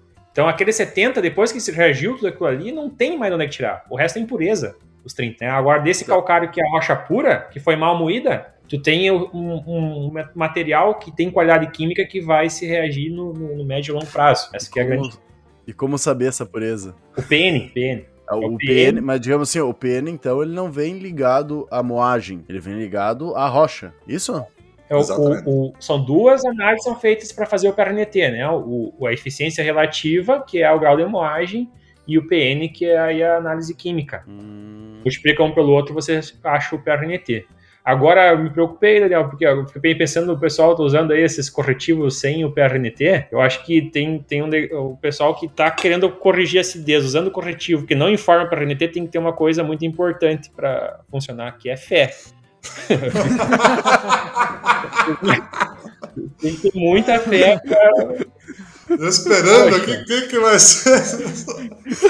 É. Se agarra no rosário e vai. É, tem que ter fé naquele. Porque senão não tem como. Tu, como é que tu vai informar o remédio? Como é que tu vai comprar paracetamol ou qualquer outro remédio sem ter a concentração? A miligramagem. É paracetamol, eu não sei quantas miligramas tem aqui. Pode, pode ter um. É, mas parece que tá bom, mas tem um aqui. Serve? Vai passar dor de cabeça, será? Que nem, que nem aquela história que o. Não sei se tu falou isso pra nós num episódio, ou tu. Ou foi numa, a gente conversando, falou lá a respeito do do cálcio elementar, que o cara pegou e te falou, que o, que o vendedor te, te, falou essa daí, que o produto era diferente porque era um cálcio elementar. Isso, tem. Quando a gente tá nas redes, a gente recebe muita coisa, né? Não, tem um produto, ah, é cálcio elementar. Olha, se você estiver em Marte, talvez. Que não tem oxigênio para reagir com esse cálcio, pode ser que tenha cálcio elementar. Mas nas nossas condições aqui, condições normais de temperatura e pressão, não vai encontrar cálcio que é só cálcio. Eu acho que é porque pegaram o enxofre elementar, agora já tem o cálcio elementar também. Então, falácias surgem bastante também. Hoje, hoje tem como eu pegar um produto, por exemplo, vou, vamos dizer esses produtos que tem aí no mercado, porque tem alguns que são registrados como fertilizante e é com esse argumento que os caras falam que não tem PRNT. Tem como eu para onde que eu mando um produto como esse para mim medir a PRNT para mim ter esse dado? Muito uh, laboratório de solo. Uhum. Uhum. Uh, laboratório entrar... de solo, a maioria deles tem uh, esse tipo de análise também. Pode entrar no, no, no, no, site do Núcleo Regional Sul da Cidade Brasileira de Ciência do Solo, vão achar a lista de laboratório cadastrado e tem acesso a todos os contatos para poder ligar, ver se faz as análises ou não. Tem vários aí que fazem e atendem serviço. Inclusive, se quiser fazer análise de outros produtos, né, que é muito comum, análise de, de, de alguns, alguns fertilizantes orgânicos, cama de aviário, né, cama de aviário às vezes tem PRNT, dependendo do manejo entre um lote e outro, se coloca óxido lá para esterilizar, acaba também tendo potencial potencial de correção da acidez. Você pode mandar qualquer material para fazer essa análise, né? Eu tô me sentindo um bosta de um jeito aqui. Eu não sei não, se vocês queriam é... ter feito um episódio de uma hora, mas uh, pelo fato que eram os dois, eu acho que a gente podia ter. Uh, a gente. valia nós estender mais, né? pra falar um pouco mais também. Cara, daí é fantástico ver o quanto o cara tem pra aprender ainda. E as coisas básicas que o cara, que nem o, o Daniel comentou, que tu acha que tu sabe, tu nunca vai aprender. É. Verdade. E das coisas que tu achava que sabia, já. Ah, a partir de hoje já mudou um meito de coisa que o cara ia fazer de recomendação. Até da parte inicial de um projeto que a gente tava montando agora para questão de melhoria de solos, fazer alguns protocolos para ser realizado. A questão da uh, análise solo já vai ser diferente. Ia ser de 0 a 20 pra gente fazer a média. Já vai ser de agora de 0 a 10, 10 a 20 pra gente entender o solo, pra daí começar a fazer uma recomendação, ainda mais numa área, uh, nas áreas aqui que são utilizadas muito a questão de uh, fertilizante fertilizante biológico, né? Uhum. Então, qual a interação que isso está gerando, qual que não está, né? Então é, é, é loucura. A quantidade de variáveis que a gente tem aí para analisar. Mas estão começando Mas pelo certo. Vamos ir. É, começando. pelo menos isso. Estão começando pelo certo. Vamos ver se precisa de correção esses solos aí. Mas eu, eu recebi um dado aqui de Santa Catarina que eu fiquei assustadíssimo, cara. Eu fiz uma visita com a turma de fertilidade da zootecnia aqui da UDESC no laboratório de solos da IPAGRE, o Evandro. E o Evandro, ele foi, até pouco tempo atrás, ele era coordenador da rede oficial de laboratórios aqui da, Rio Grande do Sul e Santa Catarina. Em Santa Catarina tem 30, 30 a 35 laboratórios credenciados na rede e o montante de análises que é feito são 50 mil análises, em média, por ano. Se você pegar esses 50 mil, segundo ele, mais a, metade eram da agricultura de precisão. Então são muitas análises da mesma área. Né? E, e assim, Trocando em miúdos, no final das contas, a porcentagem de áreas que são amostradas em Santa Catarina, eu não vou saber dizer do Rio Grande do Sul, era baixíssima. Então, a gente está falando aqui de correção, falamos aí dos problemas de amostragem e da importância de ter uma boa análise de solo, mas uh, o dado é alarmante porque muito, pouco, muito poucos produtores estão fazendo essa análise. Daí pode ser por questão de custo, isso, aquilo, não sei sabe? Mas uh, é fato para Santa Catarina, frisando, não sei como é que está a situação no Rio Grande do Sul, mas que muita pouca, muito poucas pessoas estão analisando o solo e com muito pouca frequência. Então, como é que a gente está recomendando fertilizante adubo, certo? Sim, então, sacos por hectare. então, assim, um dado Não, mas é, o padrão, soja, 6 sacos por hectare de tal adubo. É o que aí, tem na, na empresa para vender no momento. Eu acho, eu acho que não fazem análise por, por, por dois motivos principais. O primeiro que é difícil de coletar. É difícil de coletar representativo. O pessoal não, não leva a sério isso, não tira o tempo necessário para fazer coleta. E a gente deveria fomentar mais coleta, mas com algumas. não, não a empresa que está interessada em vender o fertilizante fazer a análise, mas alguém idôneo, separado disso, que pudesse né, fazer. Extensionista, os técnicos da cooperativa, eu acho que é um trabalho muito árduo para fazer, uma área muito grande. Imagina fazer coleta por gleba e tudo mais. Eu acho que teria um espaço muito grande aí para desenvolvimento para a empresa de amostragem de solo. Fazer esse meio do caminho já é, cara, isso é um, é um, é um catatal de coisa que dá para fazer. O segundo custo, com certeza. Mas o custo, ah, o dia que as empresas de fertilizante e de calcário se derem conta que se tiver análise de solos vão, vão usar mais adubo calcário, eles vão chegar no laboratório e dizer, olha, se fizerem Pagamos. 50 mil análises, a gente paga. Tira uma porcentagem. Tira uma porcentagem da mais lá da, da, da federação. Como é que é, sei lá, FNDN? Como é que é a Federação lá dos Fertilizantes? E paga, patrocina, cara. Poxa, aí isso, aí, Norte. isso aí, isso aí faz bem para todo mundo. Eles vão vender mais fertilizante, vão vender mais calcário. O pessoal vai produzir mais, a gente vai ser mais produtivo. Que é uma pecinha do quebra-cabeça que, que, que tá faltando aquele, sabe, insight. Mas eu acho que, eu espero que em breve ó, se deem conta disso, né?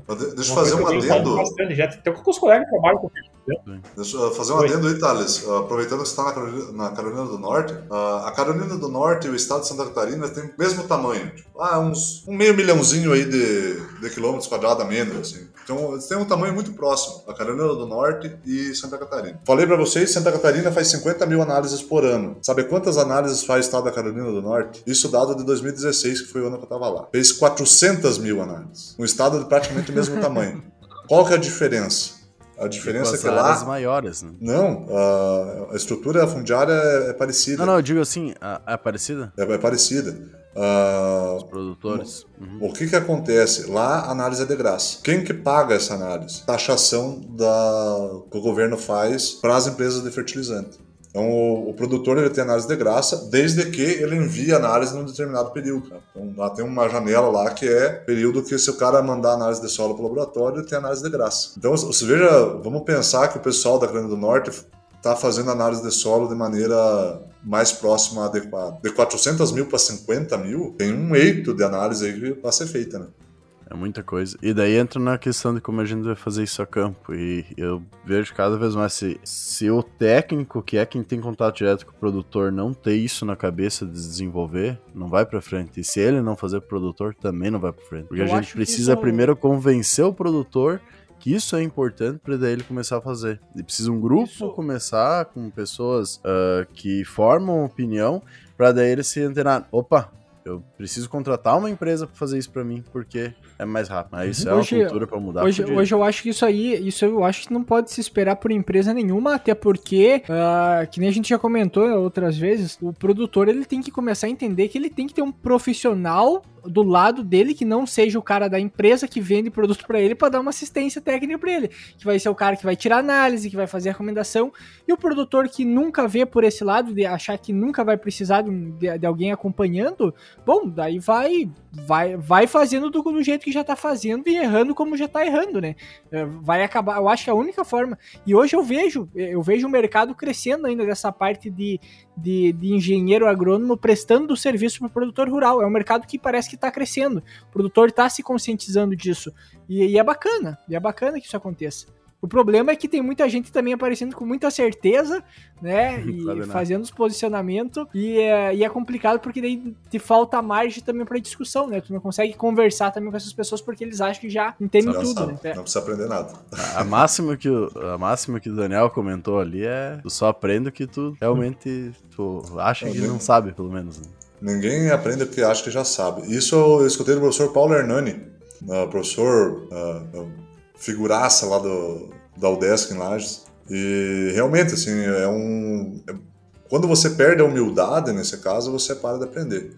Então, por exemplo, às vezes eu falo com bastante convicção sobre algumas coisas, mas se aparecer novas evidências melhores de que uma prática é melhor do que a outra, eu não vou, eu não, não vou ser, ah, não, isso aqui é meu, eu gosto disso, vou segurar isso. Não. Vamos caminhando conforme as evidências vão nos mostrando que é o melhor caminho. Tem que ter essa. essa científico básico. Né? Essa mente aberta. Mas, mas, assim, ó, mas, mas uma coisa que eu tô vendo, por exemplo, agora a gente pega algumas informação, é igual a questão do livro, por exemplo, ah, quais são os fungicidas, os, os grupos químicos que controlam uh, hominicetos, uh, uh, os ascominicetos e assim por diante, qual, quais são os grupos, entende? Cara, é uma informação que eu não vou conseguir repassar, não por não conseguir passar a informação, mas eu sei que a pessoa, muitas vezes essas pessoas que estão do outro lado para receber elas, eles não vão conseguir talvez compreender ou vão simplesmente menosprezar, tipo assim, ah, isso aí não é importante, sabe? Porque virou essa cultura, em algum momento se tornou essa cultura, entendeu? De, de, de para doença é tebuconazole resolve tudo, para pra, pra planta daninha, tipo assim, é tudo já padronizado, as aplicações de fungicida, de herbicida, a, a correção, a adubação, tudo já tá pronto, sabe? Então tu fica com pouca margem para discussão com essa gente. E esse que é o complicado. O pessoal não estuda mais, cara. O pessoal não pega um livro para ler e fica achando que sabe tudo, depois faz faculdade. Mas, mas, não é, mas não é só na nossa área também. Vamos, vamos expandir. Ah, ah, não, depois, que, depois que veio isso aqui, ó, é, todo mundo sabe, todo mundo tem a, tem a verdade.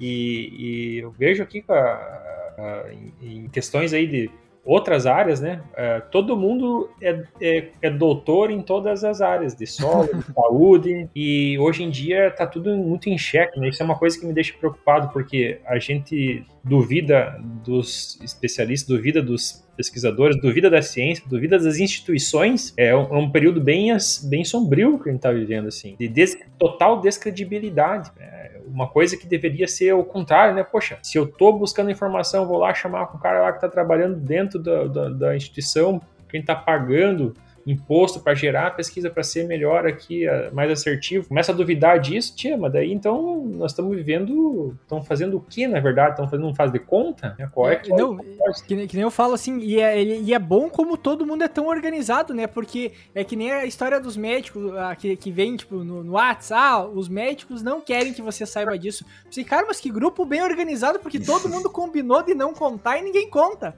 né? E é a mesma coisa pra, pra parte da agronomia, tipo assim, ah, isso aí o pessoal não fala, mas, cara, sabe, não tem, não tem muito fundamento. Gosto de usar o meu pátio que tem fé. e hoje, então, com participação internacional, né? Do Thales aí, a Carolina do Norte. uh, tirando um ano sabático dando aula, pelo que tu comentou, né? Uh, e também com a participação do Daniel, uh, direto de Santa é primeiro, Catarina, então. É o primeiro ano, é o primeiro ano sabático que eu vejo que é trabalhando. Então, além de, de, interestadual o episódio, ele é internacional, né? Hoje. Tá, doido. uh, mas, uh, brincadeiras à parte aí. Agradecer vocês dois por vir aqui. Era para ser só um episódio de uma hora, mas como de costume, passou. E na minha na minha opinião, muito bom que passou, que tirei um monte de dúvida, aproveitamos, né? Eu e o Eduardo sempre comentamos para nós que é a oportunidade da gente conseguir informação para nós e quem nos escuta uh, também busca essa informação, então a gente acredita que dá para passar do tempo só que o algoritmo diz que é o melhor, por causa que é a informação que é trazida, e a gente consegue realmente discutir as informações e entender como funciona o troço, né? Muitas vezes, uma hora parece muita coisa, mas na faculdade a gente vai pegar para estudar sobre uma coisa específica. A gente tinha quatro horas para estudar uma, alguma coisa básica, um assunto da aula, e mesmo assim era pouco tempo, né? Então, uma discussão uh, técnica, do uma hora e pouco, quase duas horas, também não é tanto tempo. E nenhum momento ficou, digamos assim, uh, sem ter assunto e sem estar interessante o episódio, pelo menos para mim. Uh, então, agradecer a participação de vocês. Sempre as portas do AgroDepende estão abertas para vocês, já são de casa, né? Não precisam nem bater na porta, é só ir entrando. E dar um tempinho aí para vocês, fazer as suas considerações finais, falar sobre seus projetos. Pode ficar bem à vontade. Começa tu, Thales. Esqueci de falar. Tá, bom, é, bom é, eu que agradeço, Eduardo e Cassiano, aí, pelo convite, pela oportunidade novamente estar aí compartilhando hoje o podcast com, com o Daniel, esse colega aí que a gente tem uma grande admiração e temos, temos muitos nunca trabalhamos diretamente, mas a gente tem bebeu da mesma fonte, digamos assim, né, Daniel? O Daniel mais cedo aí foi, foi orientado por Gatibone, hoje eu estou aqui na Carolina do Norte para trabalhar com ele. Daniel também já teve aqui na Carolina do Norte, é 2016, se não me engano, né? Isso. E agora a gente vai, é, vai tentando sempre lançar novos desafios, né? aprender em, em, como funcionam as coisas em outros lugares. Então, aqui, quando surgiu o MELIC 1, que vocês usam aí para o laboratório, é, é, aqui o laboratório, o berço dessa metodologia.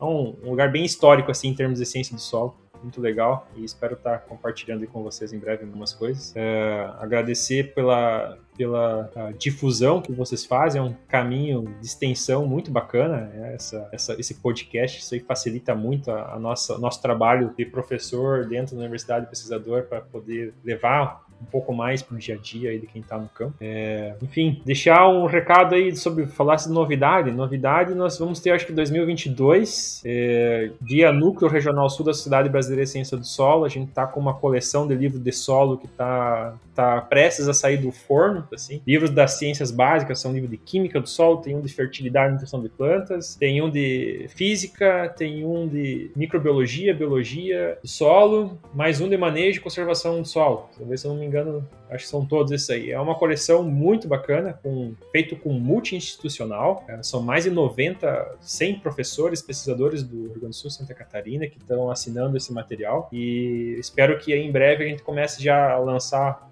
um que outro. Né? Hoje o núcleo está sediado em Santa Catarina, lá na UFSC, mas ele é itinerante, ele é de todos, ele é de todas as pessoas que que, que, gostam de ciência do solo, que querem fazer ciência e pesquisa séria. Eu acho que ano que vem a gente vai ter bastante material para poder ajudar nas discussões, nos fóruns de debate e no podcast também e Agro Depende. Já fica o convite aí, quando sair os livros, se não sair tudo uma pancada, a gente vai fazendo um por mês, né? Mas já fico convido para participar do Prosa com o autor aí, tanto vo vocês, não sei se os dois estão nas publicações, Mas como outros professores também queiram participar, já fica o convite. Vai ter vários. O, o- como é que é? O, o problema de- do- de- dos livros que tem muita, muito autor é que a gente nunca sabe quem chama pra, pra falar depois, né? Pode chamar todos que vão estar sempre bem representados, com certeza. Essa Com turma certeza, aí, essa aí. turma é de, de alto, alto nível e de uma idoneidade aí sem, sem precedente. Show de bola. Daniel, fica à vontade. Bom, ah, mais uma vez, participar aqui no AgroDepende é uma satisfação muito grande. Hoje, ah, nessa mesa compartilhada aí com o Thales, o, o Thales é uma pessoa que eu, eu apresentei, se eu não me engano, foi eu que apresentei para vocês, então tem um pouco de crédito na, na participação do, do Thales, não tem? Falei pra vocês chamar o Thales para falar de potássio, coisa até assim. já conhe... A, a- a- a, gente, até já conhecia o conhecia Thales, porque era da região ali que a gente é natural, mas nunca tínhamos falado com ele, né? Eu Mas, chamo mas- foi, cara mas foi é você que demais. falou assim. É, isso aí. Isso aí. Isso aí. Ah, o Thales foi membro da minha banca de, de- de defesa da tese, então agora compartilhando a mesma mesa, sempre uma satisfação. E falando desse assunto que calagem, acidez, ah, fertilidade do solo é, é uma, é uma paixão para mim, então a gente sempre fala. ah, falar uma paixão tentando ajudar o produtor, ajudar o técnico que está no campo é sempre ah, recompensador, porque ah, eu tenho experiência, para quem, pra quem me, me segue na, no Instagram, na nc.solos, eu recebo muito feedback, o pessoal, ah, ouvi você no Agro Depende, gostei da tua fala, e o pessoal começa a seguir. O que que isso me, me mostra? Me mostra que o pessoal está ouvindo, o pessoal está buscando, e isso é mérito todo de vocês que tiveram essa ideia, se engajaram nisso, porque tenho certeza que não é fácil, né? Ah, e os episódios são cada vez melhor, mostram o amadurecimento de vocês no longo da caminhada, e isso é fenomenal. Ah, falar um pouco dos meus projetos, vocês estão falando aqui interestadual e internacional. Ah, se nós fizermos um no, no ano que vem, provavelmente a gente vai ter um podcast intercontinental. né? Verdade. Ah, sabendo, tô sabendo. eu tô, eu tô ano que vem indo para Marrocos, professor Leonardos, a gente vai fazer um projeto lá, ficar um ano no pós-doutorado. Ah, eu trabalho com fósforo, toda a minha vida trabalhando com fósforo, na, embaixo das asas do professor Gattiboni, que é referência magna aí ah, na minha carreira. Ah, vamos lá para a fonte do fósforo. Né? Marrocos, 46% da, das reservas de fósforo do mundo estão lá. Vamos chegar lá pertinho ver o que está acontecendo. E mais perto, antes dessa, dessa partida, eu vou estar trabalhando num, elaborando um curso de recomendação e interpretação de análise de solo aqui para a região sul, então Santa Catarina e Rio Grande do Sul, para realmente ser um curso transformador nesse sentido de ah, lançar as bases para o pessoal ah, realmente abrir o coração, diremos assim, né, para que a gente tenha recomendações mais assertivas no campo e a gente consiga alavancar ah, nosso estado, nossa região ah, com, com produções crescentes e sempre com qualidade ambiental, com pensando na sustentabilidade do sistema. Então esses são os projetos futuros. E mais uma vez agradecendo aí a, a oportunidade. Muito obrigado, pessoal. Então já fica todos aí as páginas, ó. vamos deixar tudo na descrição. Essa descrição do episódio vai estar longa, né? De tanto conteúdo, tanto da NC.solos aí do Daniel. Se já tiver o curso, vamos colocar lá. E se não tiver, quando lançar, vamos auxiliar nessa divulgação.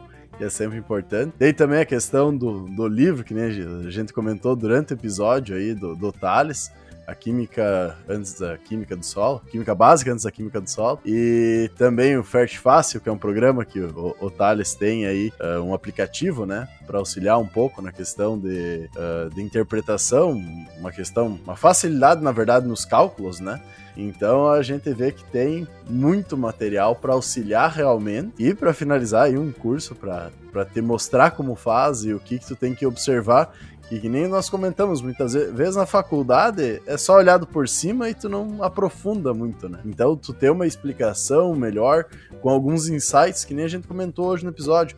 São coisas básicas que te abrem a cabeça, porque não foi tão bem explicado, mas que arruma todo aquele pensamento que tu já tinha. Então, fica aí na descrição do episódio. Agradecer a todos que ouviram até aqui, né? Um episódio um pouquinho mais extenso mas com muita informação. E por hoje era isso. Até a próxima, pessoal. Valeu. Tchau, tchau. Tchau, tchau.